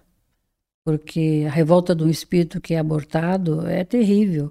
Então, é isso mesmo. Só por nós já estarmos aqui já é um, um motivo enorme de gratidão aos nossos pais. E ele diz assim: como seremos benfeitores? Aí vem aquela parte da gente querer a, a paz na- nas nações, né? Como seremos benfeitores de cem ou mil pessoas se ainda não aprendemos a servir cinco ou dez criaturas? Então, famílias pequenas às vezes se atritam, não se respeitam. Como é que a gente espera um dia? Porque a gente às vezes anseia, né? Ah, gostaria tanto de ajudar tantas pessoas, mas você primeiro ajude a si mesmo, ajude os mais próximos, para que você tenha condições de ajudar a muito mais, né? Por isso que a Madre Teresa fala, se pelo menos você ajudar uma pessoa que estiver próxima, você, você já estará contribuindo muito. O apóstolo aconselha o exercício da piedade no centro das atividades domésticas. Então a gente às vezes precisa ter um olhar de, de piedade mesmo com o outro. Você está vendo que o outro está se metendo os pés pelas mãos, fazendo tudo errado, mas é o olhar que a gente tem. Mas se ele não enxerga dessa forma, a gente procura orientar com bons exemplos, não só palavras, mas se o outro não quer ouvir, o que, que vai adiantar? Né? A gente às vezes está vendo, então se apiede, tenha calma, use de indulgência. Entretanto, não alude àquela piedade que chora sem coragem ante os enigmas aflitivos, mas aquela que conhece as zonas nevrálgicas da casa. E nós conhecemos, né? Qual é aquele ponto X na nossa família que dá atrito? Nós conhecemos, né? Então a gente uhum. não pode apagar um incêndio com gasolina. A gente sabe que aquilo ali é um ponto X, crucial, mas a gente às vezes não se esforça, como diz aqui, se esforça por eliminá-las, fazendo o seu melhor, aguardando a decisão divina a seu tempo. Então é como a gente falou sobre os casais. Você fez o seu melhor. Você sabe qual é o ponto nevrálgico, todos nós sabemos. E ali, em vez da gente procurar amenizar, a gente parece que piora aquele é, ponto nevrálgico. Que a gente sabe qual é o ponto fraco do outro, a gente deixa ali na, na, na manga, né? Como uma carta na manga. Se tiver uma discussão, joga na joga na cara que tá, sabe que vai ferir, né? É. Quando deveria ser o contrário, né? Sabendo que aquilo vai ferir, vai machucar. Não, Por não isso que a gente tem a, a, parte teórica, que o centro é a, é a teoria, mas o nosso dia a dia, na família, na rua, no trabalho, no próprio trabalho do centro. Sim. Você ali é uma família também. Como tem divergência, mas procura entender cada um o seu, né? Porque a gente está ali trabalhando na, no trânsito, nossa, no trânsito, quanta chance, né? É um que corta o outro na frente. E a, a, o que, que a gente faz? A gente reage. Em vez da gente procurar amenizar, a gente reage com o nosso instinto. A gente, nessa hora, deixa o primitivismo tomar conta. Sim. Nosso cérebro reptiliano, aquela base né, da sobrevivência, vai vai lutar ou vai fugir, né? São as reações quando a gente Sim. se vê. A gente não para para pensar. Então, é, nós conhecemos numerosos irmãos que se sentem sozinhos espiritualmente também. Tem esse lado também. Entre os que se lhe agregam, o círculo pessoal por meio dos laços consanguíneos, entregando-se por isso a lamentável desânimo. É outro alerta que Emmanuel nos passa, porque às vezes você não tem afinidade com aquela pessoa e você se sente só. A palavra é exatamente essa, é sozinho na multidão, vamos dizer assim. Não sei se você já se sentiu assim. Eu uma vez estava numa festa, falei, nossa, não tinha o que, que eu estou fazendo nessa festa? Não, tava, não tinha ninguém ali para Não estava ali a fim, né, a fim de nada. Então, na família tem isso. A pessoa se sente sozinha. Então, aí se, se entrega a desânimo. Aí Emmanuel fala que não, que a gente procure reagir, porque na família tem as afinidades, mas também tem as, a falta de afinidades, que é justamente aqueles irmãos que a gente veio para. Para não se sentir ali a, a ovelha Nos, negra, né? é, né? A pessoa a gente... que não se sente Parece que veio na família errada, né? Exato. E às vezes tem pessoas que reencarnam sem nenhuma ligação mesmo naquela família. Não tem a, a relação afetiva com ninguém, mas é um aprendizado, é uma lição que às vezes ele mesmo pediu. E aí existem muitos as, tem, tem uma os, frase do os motivos do Divaldo Franco, acho que é a Joana de Ângeles, né, a mentora do Divaldo, que diz para ele que fala assim: só é solitário quem não é solidário. É. Então, acho que quando a gente estiver se sentindo solitário, que a gente busque servir, né? Com que certeza. aí a gente jamais vai ficar sozinho, né? Exatamente. Você sai de si, tem que sair de dentro de si, porque a gente só fica olhando as nossas dores. Sim. As nossas faltas, as nossas ausências. Mas e os outros? Olha, olha ao seu redor. Há, um pouco, há poucos dias a gente estava andando na calçada e tinha uma senhora moradora de rua. E ela já, eu achei que ela já ia pedir alguma coisa para mim. Ela falou assim: não, eu não vou te pedir nada, eu só quero conversar. Porque as pessoas passam por aqui nem olham para mim. São os tais invisíveis, né? Sim. E, gente, ela não estava assim, até estava com as feições boas, não estava assim tão maltratada. Mas ela falou: eu só quero conversar. E olha, uma pessoa idosa já. A gente fala: meu Deus, será que essa pessoa não tem um lar que acolha? Por que será que ela está na rua? Se a gente fosse fazer uma reportagem, quanta história que você iria colher os depoimentos dessas pessoas. Cada um tem a sua história. É verdade, é? verdade. É imprescindível, contudo, examinar a transitoriedade das ligações corpóreas, ponderando que não existem uniões casuais no lar terreno. Tanto pais, né, marido e mulher, quanto filhos. E a gente também precisa lembrar nessa transitoriedade, isso aqui é por um tempo. Vamos ficar aqui a vida toda. A gente sabe a reencarnação, uma hora ela se encerra, a vida prossegue, mas ela é por um tempo. E às vezes a pessoa se, se desespera tanto que ela acha que aquilo não tem mais fim. Né? Às vezes o sofrimento é tão grande que ela não pensa um pouco. E ali também aproveitar esse tempo, que seja muito, que seja pouco, para fazer o seu melhor. Porque lá na frente cada um de nós vai responder, não para Deus, para a nossa própria consciência. Preponderam aí, por enquanto, as provas salvadoras ou regenerativas. Ninguém despreze, portanto, esse campo sagrado de serviço, por mais se sinta acabrunhado na compreensão, na incompreensão, isso no lar. E eu sempre gosto de uma frase que um amigo nosso falava, ele até desencarnou agora do Covid: plante flores onde Deus se situou. Fazer o seu melhor, né? Fazer um jardinzinho ali da melhor maneira que Porque a gente Deus possa. não erra de endereço quando, Não. quando manda a gente para a família que nós certeza. estamos, né? É, é para o nosso bem, né? Constituiria falta grave esquecer-lhe as infinitas possibilidades de trabalho iluminativo. É impossível auxiliar o mundo quando ainda não conseguimos servir a uma casa pequena, aquela em que a vontade do Pai nos situou, a título precário. Então, é tudo por um tempo, vai passar. E às vezes a- aquela dificuldade vai passar. De repente, às vezes você percebe que aquilo está começando, você vai encontrar uma maneira de, se você conhece a zona nevrálgica, vai contornando, vai auxiliando, fazendo as suas preces, as suas vibrações também, usando de boas palavras para ver se aquilo, uma horinha, você quando você menos percebe, nossa, hoje não aconteceu isso, hoje a pessoa chegou melhor, não falou aquilo, né? São pequenas coisas no nosso dia a dia que só quem está ali, como fala Emmanuel, cada um de nós conhece a zona nevrálgica. E a gente tem que ter essa atenção para descobrir, né? Tem. Qual que é o, o- A dificuldade, a que o outro dificuldade tem. maior do outro e da própria família, né? É, porque O ponto fraco, né? Isso, O, o ponto ponto, fraco. ali da, da- nosso, do, E do outro, e- outro. E, e- e do contexto familiar em geral é, também, né? É porque vai interferir, né?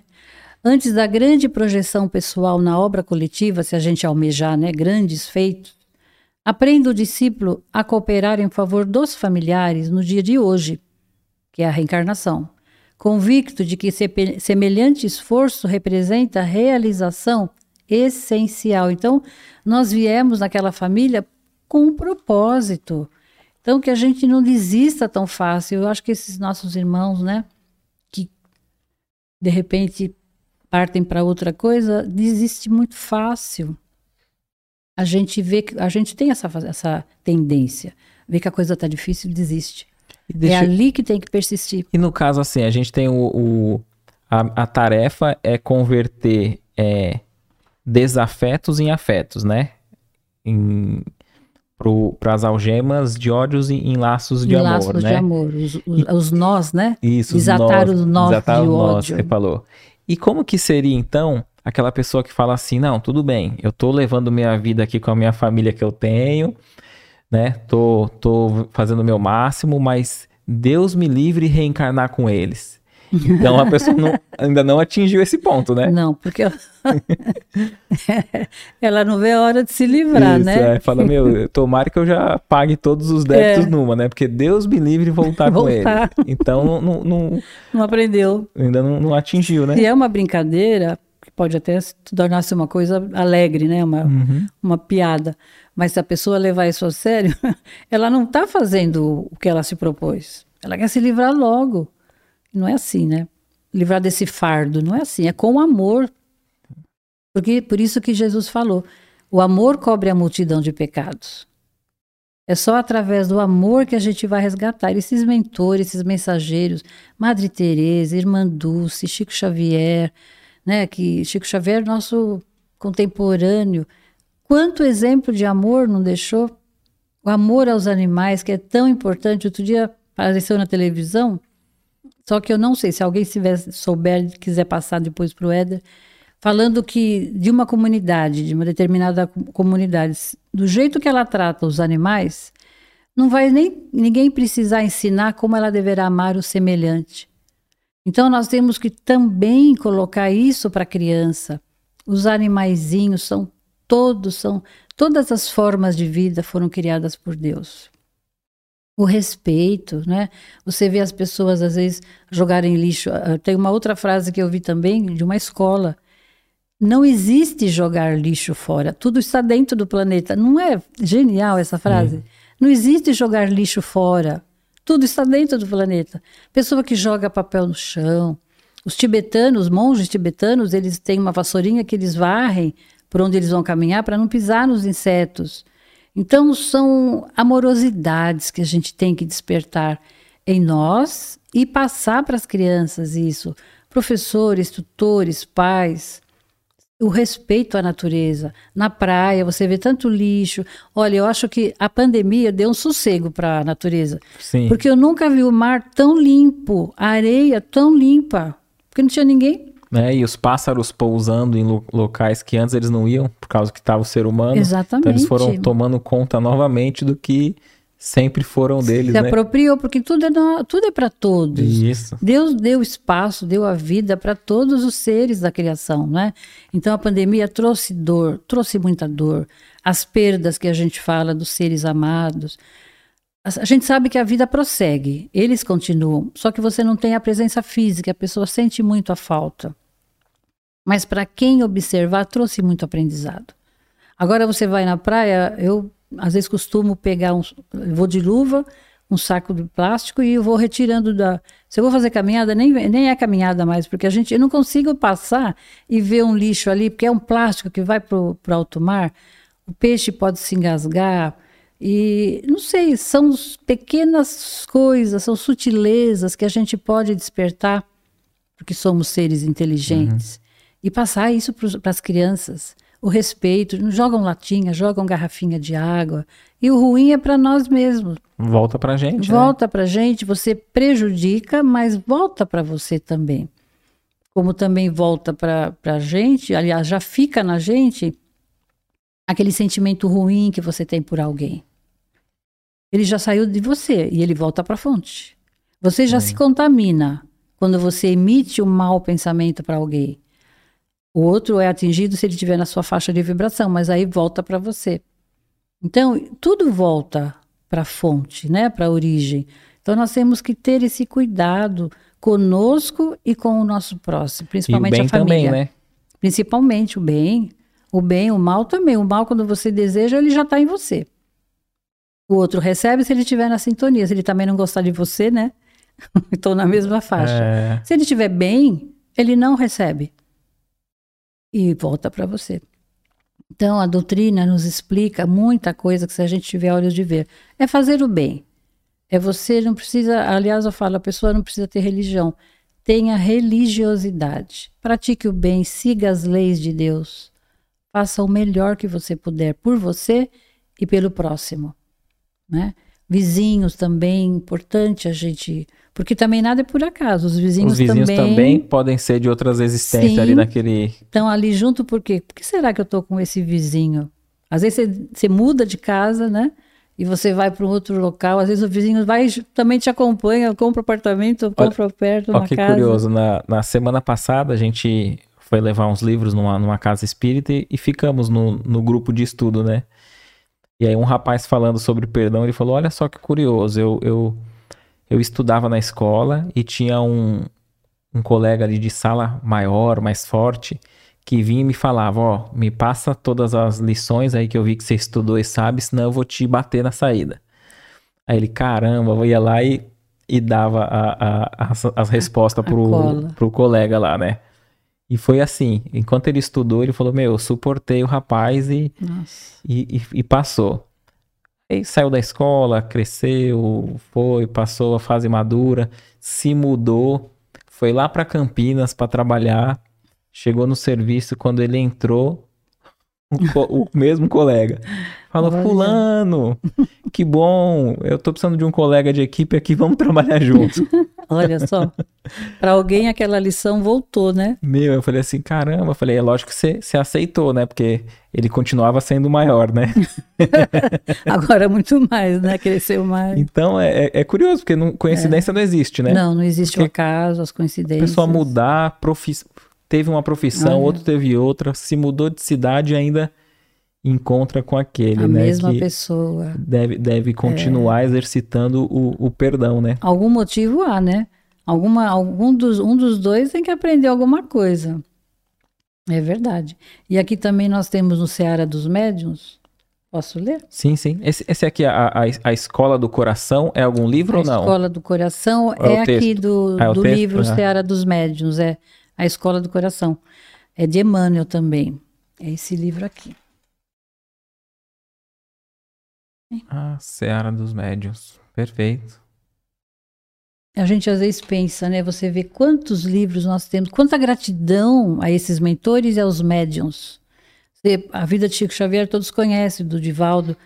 Do, dedicou a vida, praticamente a vida dele inteira foi um ato de amor através da psicografia, Sim. dos atendimentos, mais de 400 livros, né? E às vezes a gente, eu mesmo, a gente se pega, às vezes, ah, eu preciso ler mais, porque é um esforço que alguém depositou aqui a sabedoria para que eu pudesse hoje ter. Verdade, né? eu penso assim também, porque às vezes eu estava até conversando no outro podcast que às vezes a gente fica com esse sentimento de saudade do, do Chico Xavier, mas parece que é uma saudade assim, para ele voltar e continuar trabalhando para nós, né? porque é, eu desconheço alguém que tenha lido os 400 livros, né? E se para a gente ler é um esforço conseguir ler os 400, Nossa, é. imagine para ele que escreveu, né? Foi instrumento desses 400 livros e, e tantas outras cartas, né? De consolo. Fale. De madrugada, né? Com a, a saúde tão debilitada que ele tinha e ele... E ele tinha um mentor sensacional, né? Sim. Ali firme. Acho que a gente precisa disso. Um mentor bem firme, né? Então, aqui a escola do coração, Emmanuel. O lar, na essência, é a academia da alma. Dentro dele, todos os sentimentos funcionam por matérias educativas. A gente faz exercício na academia para o corpo, né? E o lar, ele está falando que é a academia da alma, que você tem que exercitar. É um exercício uhum. mesmo e dói. Não dói, às vezes, quando a gente se exercita muito, dói a Sim, perna. Tem um amigo que fez, é, fez peito na academia e tá dolorida. É.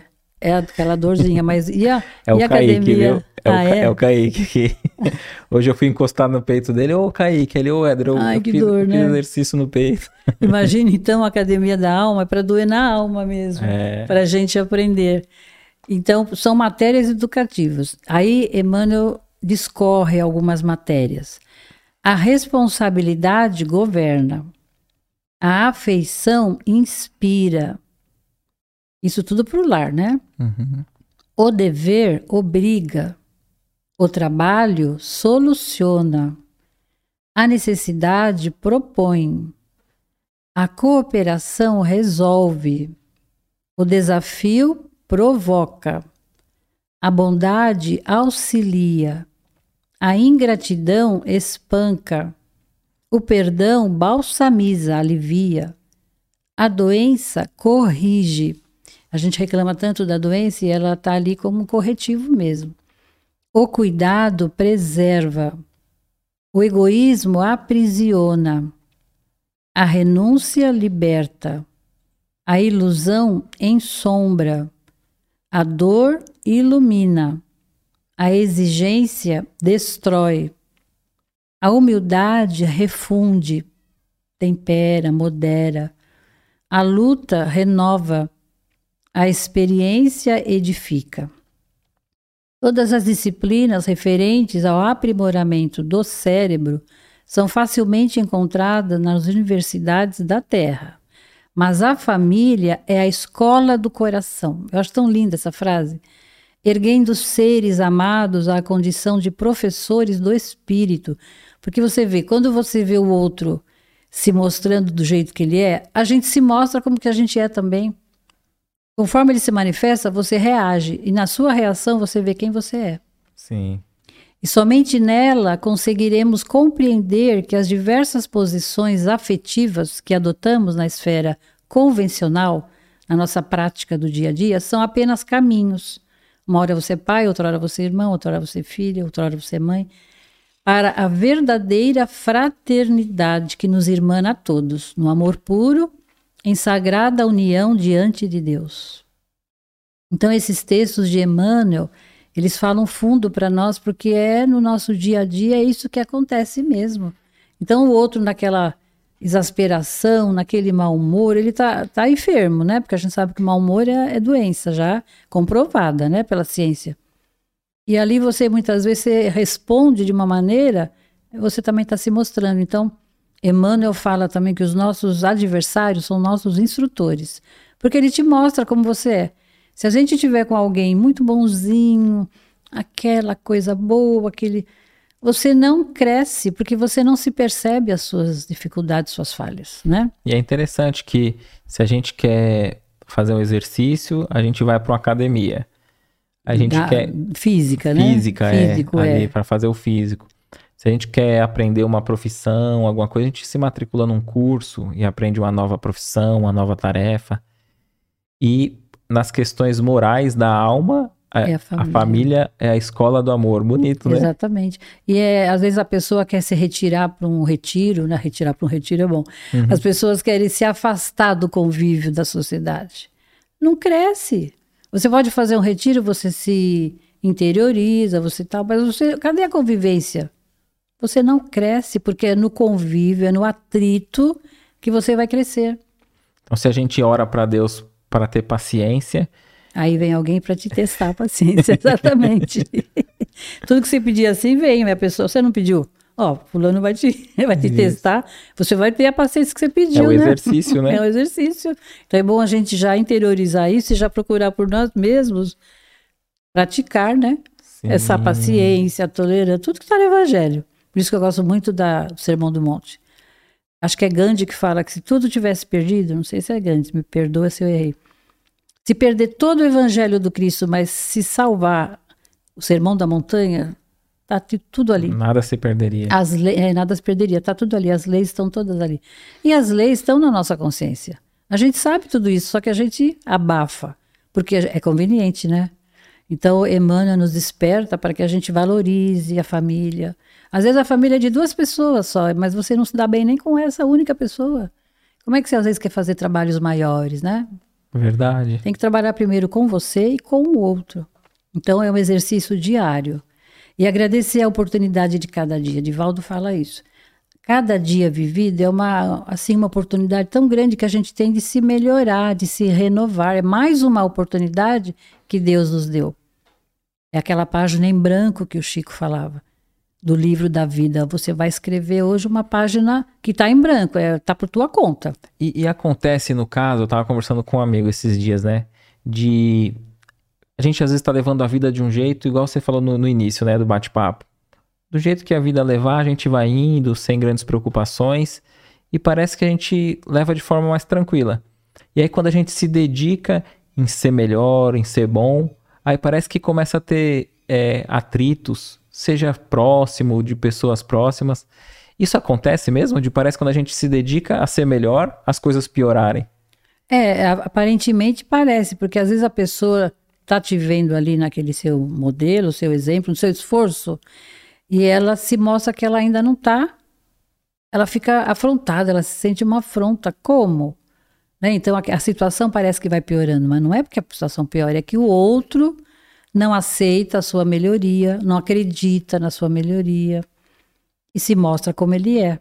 E aí a gente vai pôr na prática a nossa teoria, se nós, se nós queremos melhorar mesmo. Não é que as coisas ficam piores, é que vem o, o exemplo, vem o aprendizado, para que a gente também se fortaleça, né? Porque se você está vivendo melhor, mas você não tem aquele desafio, você não tem como provar para você mesmo, né? Vai ficar só você, na teoria. É, só que você, que é leu. capaz de resolver, que você é capaz de superar. Então, é, parece que, ai, piorou, estou fazendo tão certo, parece que está piorando. é uma ilusão, não é? É um...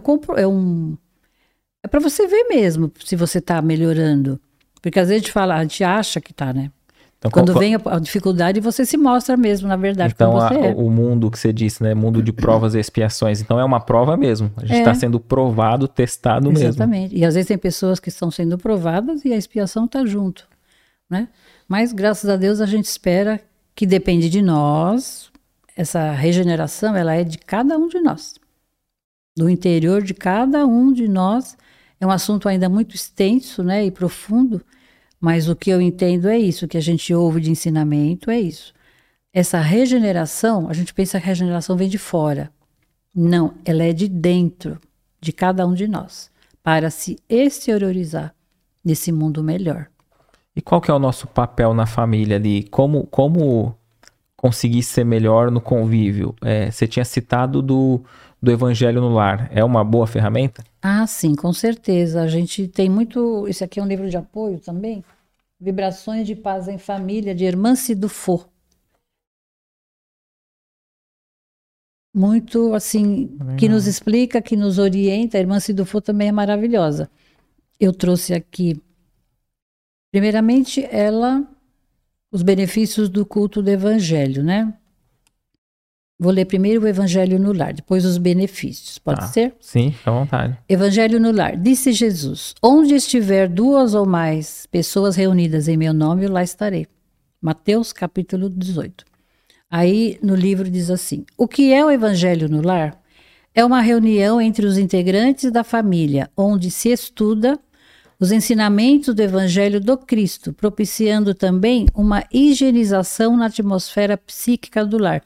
E às vezes a pessoa não precisa pegar um, o, o livro dos Espíritos ou o Evangelho. Ela pode pegar qualquer livro, a Bíblia, porque a palavra é uma só. Né? O nosso Deus é o mesmo. Então ela pode pegar a Bíblia, pode pegar o Corão, pode pegar um livro da, do, do da religião evangélica. Isso, a palavra e, é a mesma. E, nesse caso, ler. se torna até é, um caminho até para quando é família de religiões diferentes, né? Exatamente, porque é, é difícil na mesma família os integrantes serem espíritas, vamos supor. Mas você pega um livro católico, se forem católicos, um livro que traga uma boa palavra com a base nas leis divinas. Então, essa, esse evangelho, essa reunião com os integrantes, ele não somente nos auxilia enquanto nós, enquanto espíritos reencarnados, mas também propicia uma higienização na atmosfera psíquica. Por exemplo, você vê quantos maus pensamentos a gente emite durante o dia. E isso, semanas, dias, meses, aquilo vai formando uma atmosfera pesada. Ou seja, na psicosfera de cada um, um nosso ambiente mental e vibracional também ajuda dos participantes do ambiente. Então, vai ajudar a cada um e ao ambiente. Porque as famílias estão ali reunidas. Cada um pensa uma coisa durante o dia várias vezes. Vai assim poluindo a atmosfera do, da casa, então, né? Do se lar. Eu, se eu estou numa casa lá, tem dois, três, quatro, cinco familiares, e eu vou começar o evangelho no lar, mas ninguém quer fazer comigo. Eu faço convite, mas ninguém quer participar. Eu sozinho ali, eu estou me auxiliando e eu também auxilio a, a própria própria família, o próprio lar, mesmo, mesmo, estando, mesmo que ninguém esteja participando. Sim, todos ao seu redor, você vai fazer a sua doação ali. Você tem que escolher um dia, aqui depois ele vai falar. Tem que ser um dia sempre naquele dia e naquele horário, porque a espiritualidade que comparece, é, eles têm muitos trabalhos. Se eles veem que a pessoa está assim, ah, hoje eu vou fazer, está chovendo, eu vou dormir mais cedo, não vou fazer. Vou fazer amanhã. Não.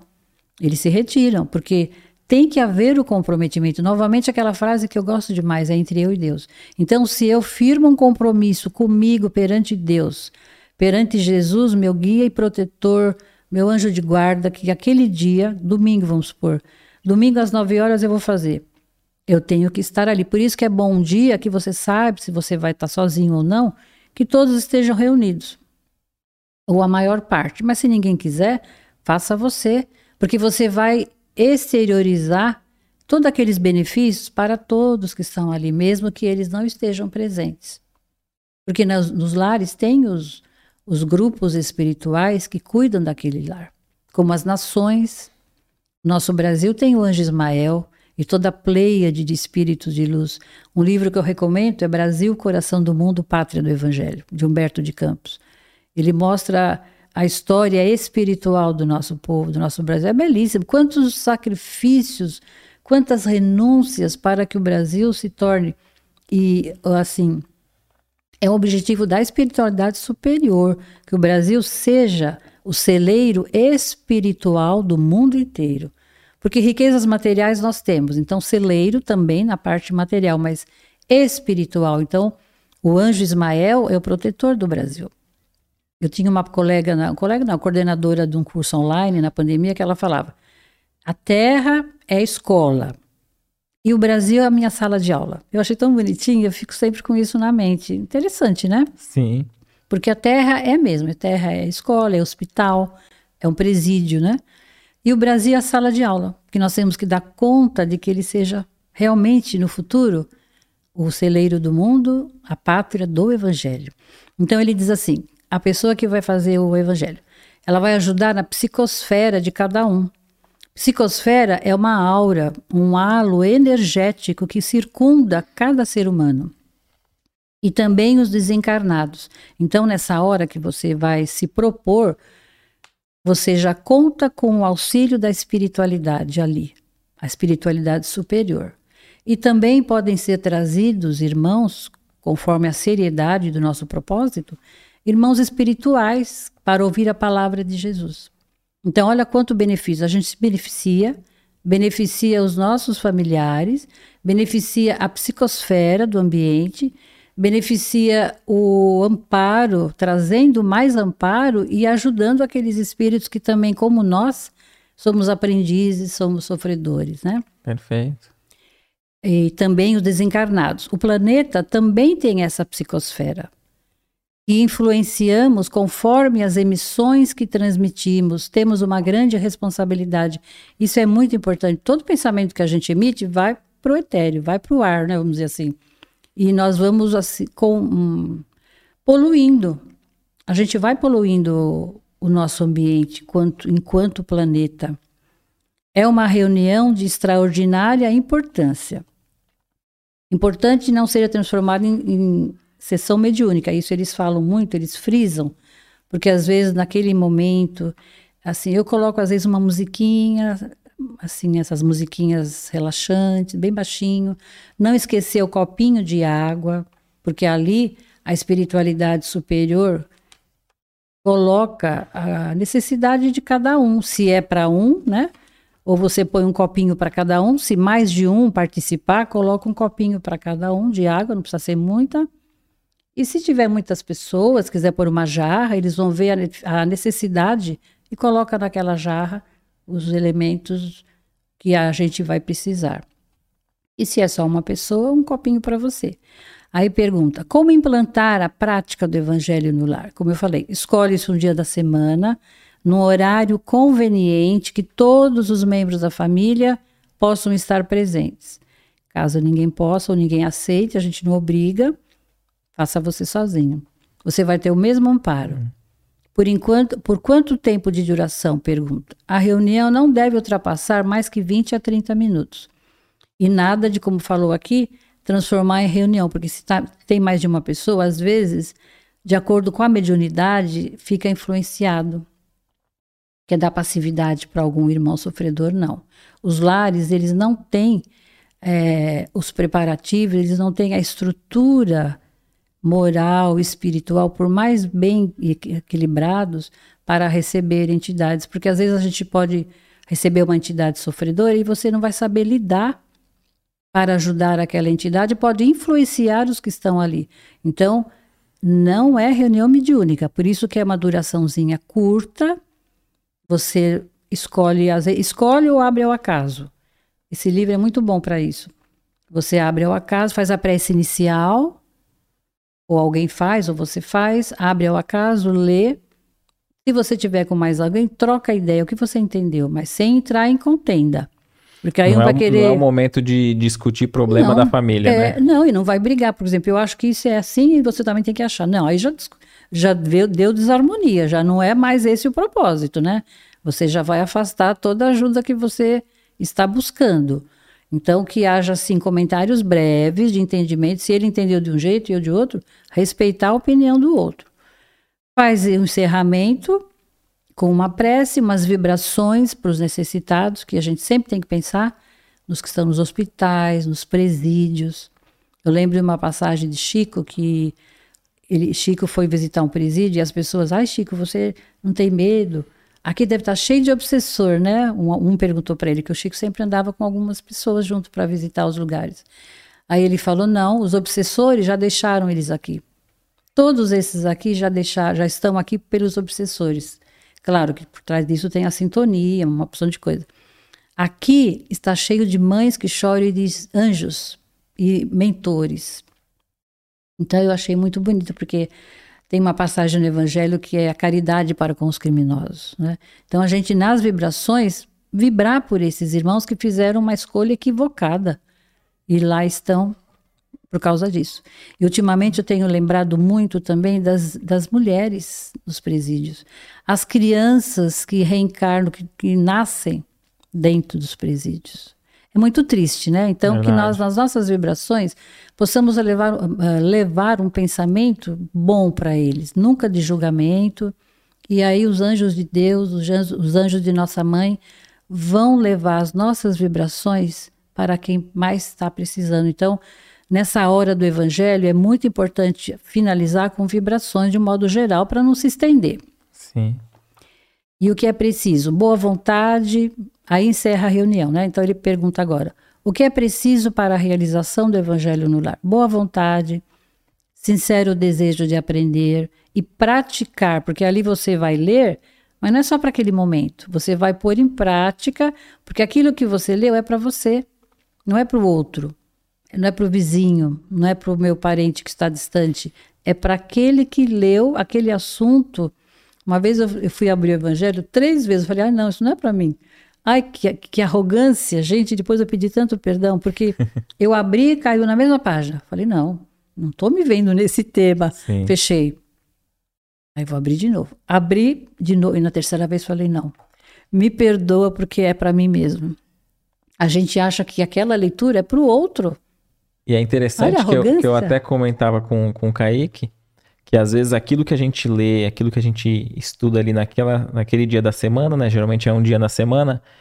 Se a gente ficar com aquela lição na mente, raciocinando, ou ela vai nos falar uma resposta que a gente precisa do que passou, ou em muitos casos ela antecipa um problema que vai vir. Exatamente. E às vezes quando a gente lê uma questão ali naquela semana, a gente pode ficar atento que a gente vai precisar de estar tá com aquele tema, é, não só na mente, né, mas no coração, ele ali, para a gente estar tá recorrendo a ele, porque é justamente o tipo de prova que vai vir naquela, naqueles próximos dias. E você já tem o embasamento ali. Sim. Dali você desenvolve, se você quiser ou não, como você falou, no coração, né? Isso. Porque a nossa, o nosso intelecto entende, mas a prática.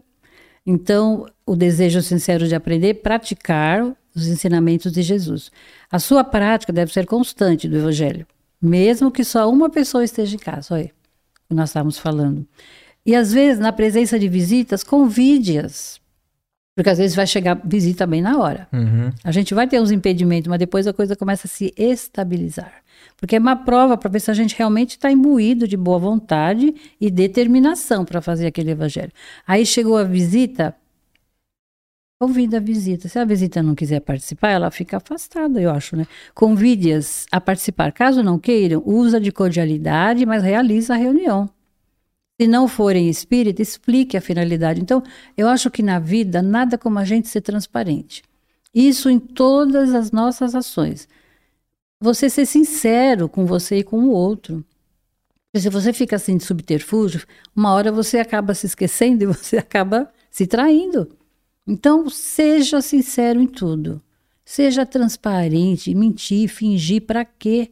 Aí você explica para a visita: olha, eu sou, sou espírita, ou eu sou é, simpatizante eu gosto de fazer. Você aceita com, uh, participar? Se a visita fala que não, então você espera um minutinho, é rápido, não vou demorar, deixa ela se distrair com alguma coisa e você faça. Você não vai poder dizer que. E outra coisa, marcar um compromisso naquele dia, não. Você tem que não aceitar compromisso nenhum. Não, esse dia é um dia que eu já me dedico a essa leitura e eu não posso aceitar compromisso, porque vai acontecer, né? Uhum. A não ser que seja uma emergência, mas Eu penso que a gente tem que fazer o nosso melhor. E aí, se a pessoa não for espírita, explica a finalidade. Às vezes ela até vai gostar, né? Leia um trecho na sequência ou ao acaso. Coloque a água fluidificada para ser fluidificada, água, é, como eu falei, no copinho, a fim de receber as vibrações benéficas da espiritualidade. Aí comenta sobre o texto lido, buscando tirar daquele texto o ensinamento moral, que contém a lição para aplicação nas situações diárias, que é o que você falou. Às vezes a coisa vem vindo, vem vindo uma situação que e você está ali, olha o benefício que eles fazem para gente, você já está preparado. Para mim ficou muito, como a gente estava falando acho que no início, sobre as bem-aventuranças e há pouco também sobre a misericórdia, a indulgência. A indulgência, como eu falei, ela atrai, acalma e corrige. E o rigor desalenta, afasta e irrita. É aquele ponto nevrálgico que você fica pondo lenha na fogueira. Não, vamos usar de indulgência. E isso ficou tão claro para mim, porque acho que eu já passei por algumas situações em que eu me, me vi, como você falou, tendo que agir daquele jeito. Chegou a situação, vamos usar de indulgência, porque você já experimentou o contrário. Você viu que não dá certo, uhum. né? Evite falar situações enquadrando familiares. Ah, isso é muito importante. Se você tiver com mais alguém, tá vendo? Você, isso é para você. Isso. Às vezes a gente vai na palestra e a gente fala, ah, o que a senhora falou era para o meu marido. Meu marido tinha que estar tá aqui, nada, é para ela mesma. É verdade. não é? E aí você vai preservando, não fica passando para o outro a bola, né? É para você aquilo preservando assim a ordem, porque senão você vai já atingir o outro, o outro já não vai gostar, já vai criar um atrito. É, assim promovendo, preservando a tranquilidade, a paz e a ordem em torno do evangelho, porque o evangelho é para isso, não é para tornar um momento de crítica, de briga, pelo contrário. Vibrações pela paz do final, pelos enfermos, encarcerados, pelos lares e pelos governantes também. Finalizar fazendo-se uma prece simples, espontânea, pedindo a Jesus e aos bons espíritos que nos assistem e que nos auxiliam. E acabou, e é uma vez por semana, quem quiser pode até fazer mais de uma vez, mas se você se propõe que seja sagrado.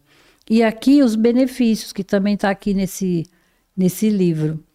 Benefícios do culto do Evangelho no lar. Abre as portas dos lares aos benfeitores familiares, espirituais, desculpe predispõe ao entendimento mútuo e ao perdão. Abre a compreensão para os ensinamentos de Jesus.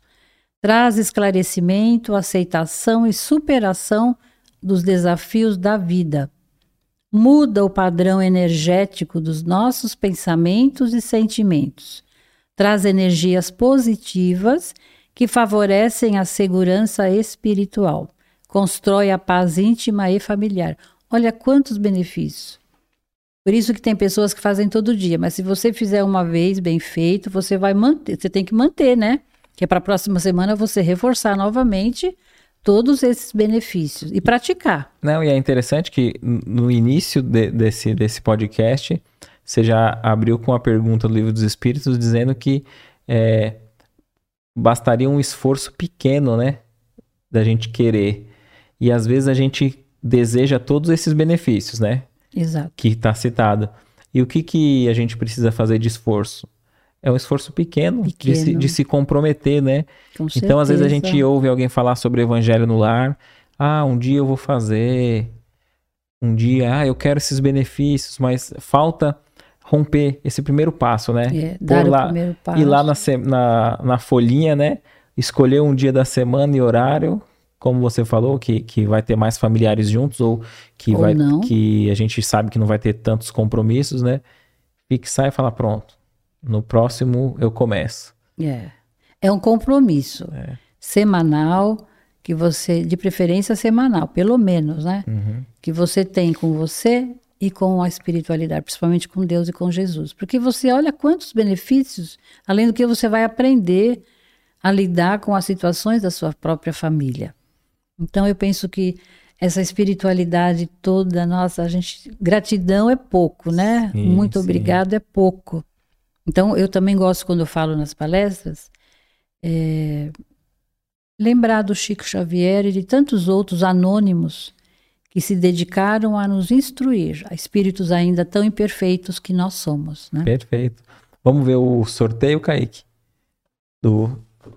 Você vai, fa... Você vai fazer por aí, né? Então, ó, o pessoal que já participou, tá participando, marcar aí, colocar nos comentários um coração querido aí, uma pessoa, marque nos comentários que o Kaique já vai sortear um nome e vai ganhar aqui, ó, esse presente que a, que a Leda trouxe com tanto carinho.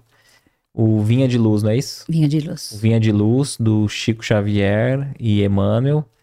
E aí a gente já vai estar tá entrando em contato com o ganhador. E para tá vendo, né, o, o, envio. E vamos já ver aí como que o Kaique vai estar. Tá, qual que é o nome, né, Kaique? Kaique vai estar tá sorteando aleatoriamente aqui. Enquanto isso, a gente vai agradecendo a participação de todos aqui. A gente já vai ver também algumas perguntas que o Kaique separou. Adamares, João Rodrigues, Genivaldo. O Genivaldo diz assim, ó, no horário do evangelho é, é um dia que eu estou trabalhando em uma casa espírita. Como fazer? É, você faz no outro dia, né? Escolhe você pode outro escolher dia. outro dia, porque você também ali está a trabalho. Você uhum. está também se dedicando ao bem. Então, você escolhe um dia que você não tenha que ir para casa espírita. Ou que você volte, né? Um dia que você saiba que está. Agora, o trabalho que ele está é, é importante também. Sim, sim. Né? Ele escolhe outro dia, ou faz depois, ou faz antes. Perfeito. Aí fica com a disponibilidade de cada um, né? Sim, perfeito, verdade.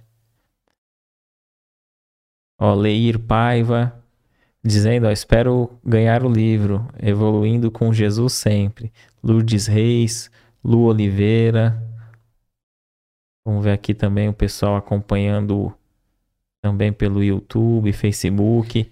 E a gente sempre diz aqui para que você também quiser ter um contato mais direto conosco, acesse nas outras mídias sociais, né? Estamos também no TikTok, no Instagram, no, na tua plataforma de áudio preferida. Também temos o podcast somente áudio para quem quer acompanhar. Conseguiu aí, Kaique? Tá.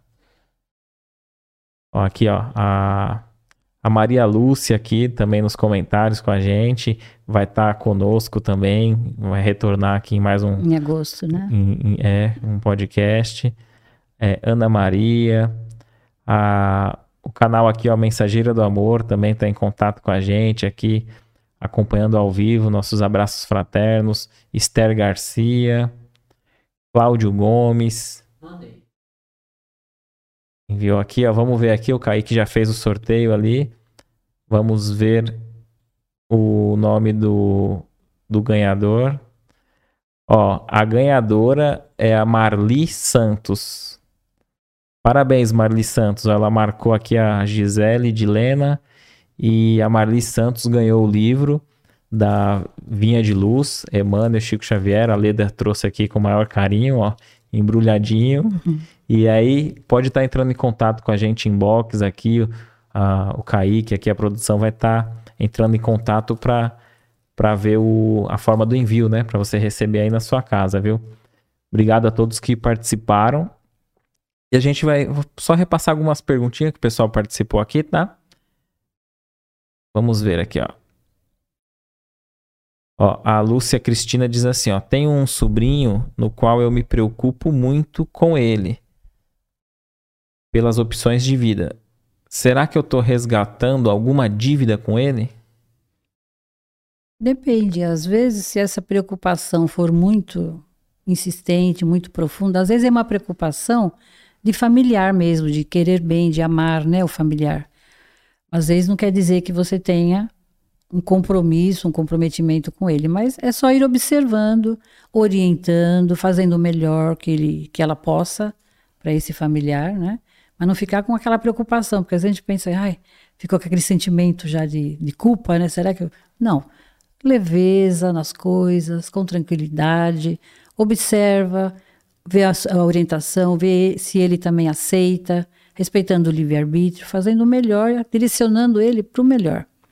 Mas sem ficar pegando para ela uma coisa que às vezes não tá, não é dela, né? Mas é que ela como familiar, é sobrinho, né? Sim. Que ela sente é como um filho pra gente, que eu também tenho sobrinhos, é como um filho, mas a gente quer o melhor para eles, então orientar da melhor forma para que ele seja feliz, com amor.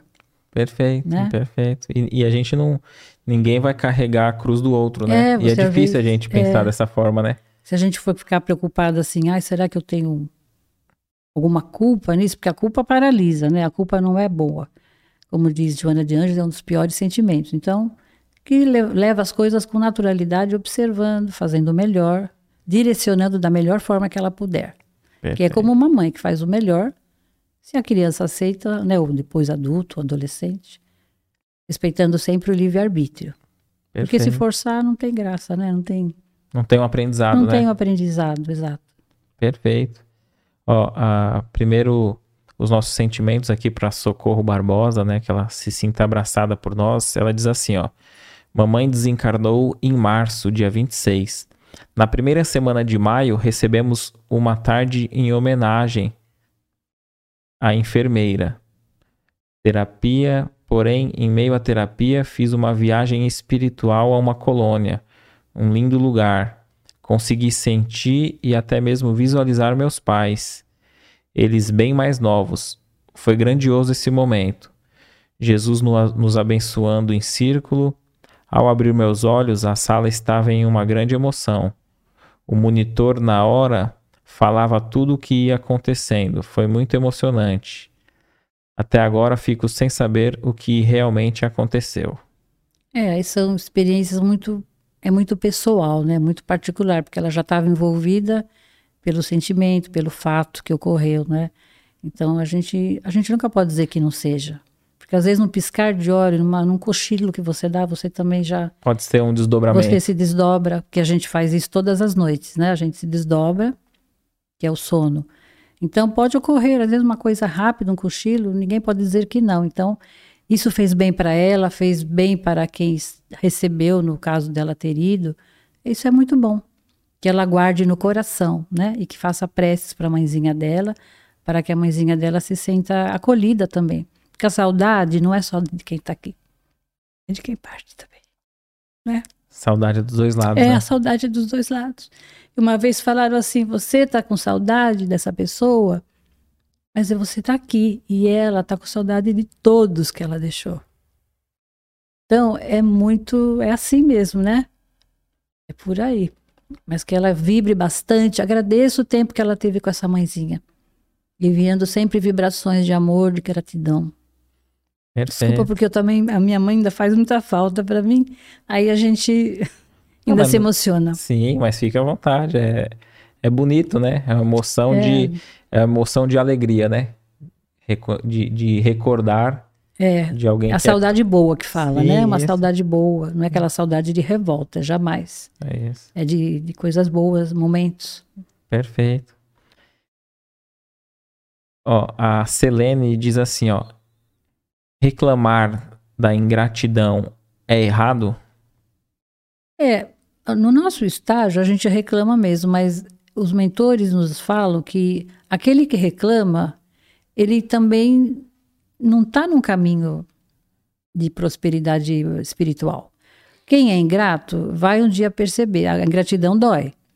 Mas aquele que reclama pela gratidão do outro não vai ajudar em nada.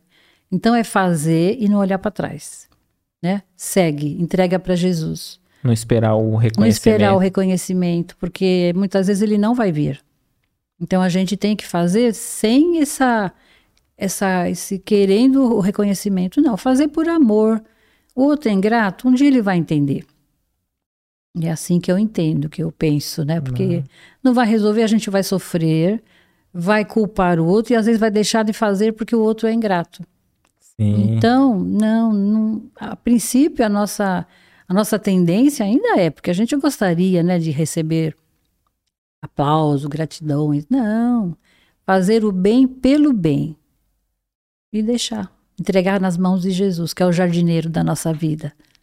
Não é? Sim, sim. Perfeito. Venho agradecendo a todos aqui ó, que estão participando. E aqui, ó, a Esther Garcia pergunta assim, ó. Leda, nesse momento, nesse contexto do espírito escolher a família e aqui enxergar, não se lembra e não cumpre o tratado, e tem os que cumprem, pois está em seu ser. E aí, por que alguns conseguem? É porque eu acho que vai da gente perceber, do espírito já ser um pouquinho mais evoluído, de querer, a vontade, como falam os espíritos, né? não responderam para Kardec, é a boa vontade, é você fazer aquele esforço, é a, é a vontade de querer e fazer o seu melhor. Se não faz, é por sua conta. Mais para frente você vai ter que voltar os passos e refazer seu caminho. Entendeu? Perfeito. Então é, né? é, tá muito ligado ao esforço de cada é um, o esforço, né? Esforço é pessoal. O, a boa vontade. Porque a gente percebe, né, quando a gente tem alguma coisinha que não está indo bem, a gente percebe. Se depende de nós, vamos fazer. Se o outro quer ou a gente mesmo não quer, é o livre-arbítrio. Sempre o livre-arbítrio. Perfeito. Uh, tem uma. Tem aqui o, o Jean Marcel, ele diz assim: ó, por que não podemos ver nosso mentor espiritual para fazer algumas indagações, indagações, né? Por que, que a gente não vê nosso mentor para para perguntar. É, eu também ali. me pergunto, viu? eu também gostaria muito de ver. Mas uma que às vezes não há necessidade. Você, a gente é, é aqueles sinais. Às vezes a gente ouve. Às vezes você não precisa ver. Mas você não tem intuições de coisas que você às vezes ou você às vezes vai para uma rua, não, vou por essa, faz isso, não faz. Como fala, tem um livro que fala assim também, o mentor ele está ali te intuindo. Você tá, você pega um carro e, e, e começa a acelerar muito, vai em alta velocidade. Ele vai te intuindo, vai devagar, diminui. Mas ele não vai tirar o seu pezinho do acelerador, nem vai tirar o poste da rua, né? Olha. Ele te orienta, ele te inspira. Você segue se você quiser, o livre-arbítrio. Aí o resultado você vai ver. O que, que vai acontecer. Então, às vezes, ver. Eu também gostaria, às vezes, de ver muito o meu mentor. Às vezes eu falo, puxa, quem será? Né? A gente fica porque é da gente, né? Querer saber. Essa curiosidade, né? É, da gente. Mas uma coisa a gente não pode duvidar, que eles estão sempre conosco. Ninguém nunca está só. Então, esses seres, por amor, eles abdicam deles para cuidar de nós, mas eles não vão tirar da nossa frente o que nós temos que passar. Agora, gostar de ver, eu também gostaria muito, viu? Mas fala para ele que, quem sabe, ele vai ouvi-lo.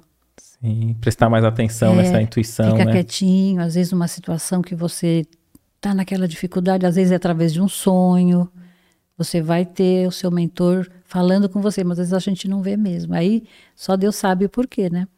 A gente vai ver, vai se assustar.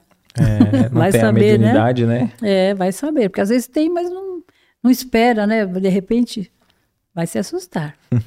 Perfeito.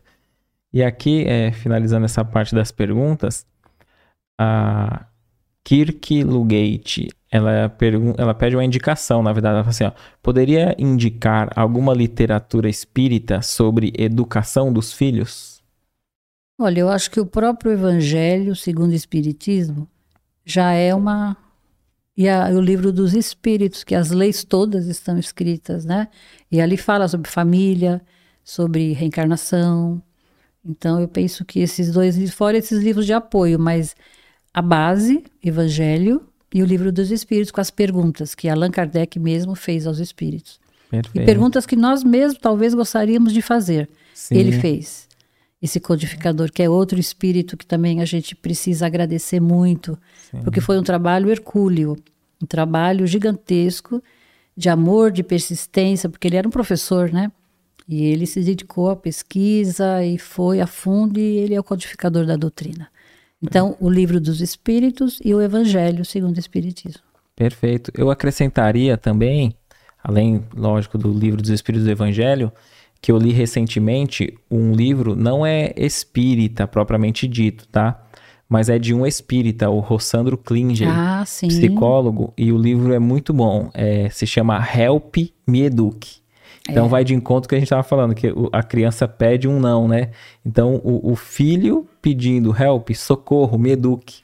Então é um livro muito bom do Rossandro. Eu vi um pra, vídeo pra, há pouco dele. É próprio para educação dos é, filhos, né? Eu vi um vídeo há pouco dele falando sobre família também, falando sobre filhos. Também muito bom. Ele é excelente indicação. Sim, sim. E é um contemporâneo nosso, né? Sim, Tá sim, aqui, ele é. faz um trabalho bem bonito e tá Isso. sempre no. O pessoal tem conhecido mais ele também pra, no programa que ele faz na Globo, com as mensagens, tudo. E Eu gosto muito dele também. perfeito. Leda, tem alguma pergunta que eu não fiz que você gostaria que eu Não. tivesse feito, que você queira. Eu só vou ler essa última parte, que é desse livro aqui que eu ainda estou lendo. A gente olhando pensa que a gente vai entrar num treinamento de viagem astral. Não Sim, é. Não é uma, Não, não um- é esse o uma preparação para É, desdobramento. É, não é. É, Iniciação Astral de Lancelin pelo médium João Nunes Maia. Eu peguei uma frasezinha da primeira parte. Diz assim: aproveita as oportunidades que te foram dadas por Deus de te engrandecer diante da eternidade e cumpre os compromissos assumidos durante os preparativos para reencarnar na Terra. Então, antes de nós retornarmos, nós nos comprometemos, assumimos compromissos. Então, ele diz aqui: cumpre as oportunidades e a família é a grande oportunidade. E eu gosto sempre dessa pergunta nas nossas dúvidas: o que fazer? Perguntar o que Jesus faria nessa atual circunstância em que me encontro. Quando a coisa está muito difícil, nos perguntemos o que Jesus faria se ele estivesse nessa circunstância em que eu me encontro. E a gente vai ter a resposta. Perfeito. Muito obrigado, viu? Foi um- um, ótimo bate-papo. A gente nem vê o tempo passar, né? Quando o é bate-papo é bom. É, eu agradeço bastante a oportunidade. Espero ter ajudado um pouco, né? A todos nós, que eu me incluo. Perfeito, gratidão. Obrigada. Muito obrigado a todos vocês que participaram aqui. Vamos estar entrando em contato com, com a ganhadora do livro. E até a próxima semana, na semana que vem, na sexta-feira, hein? Muita paz.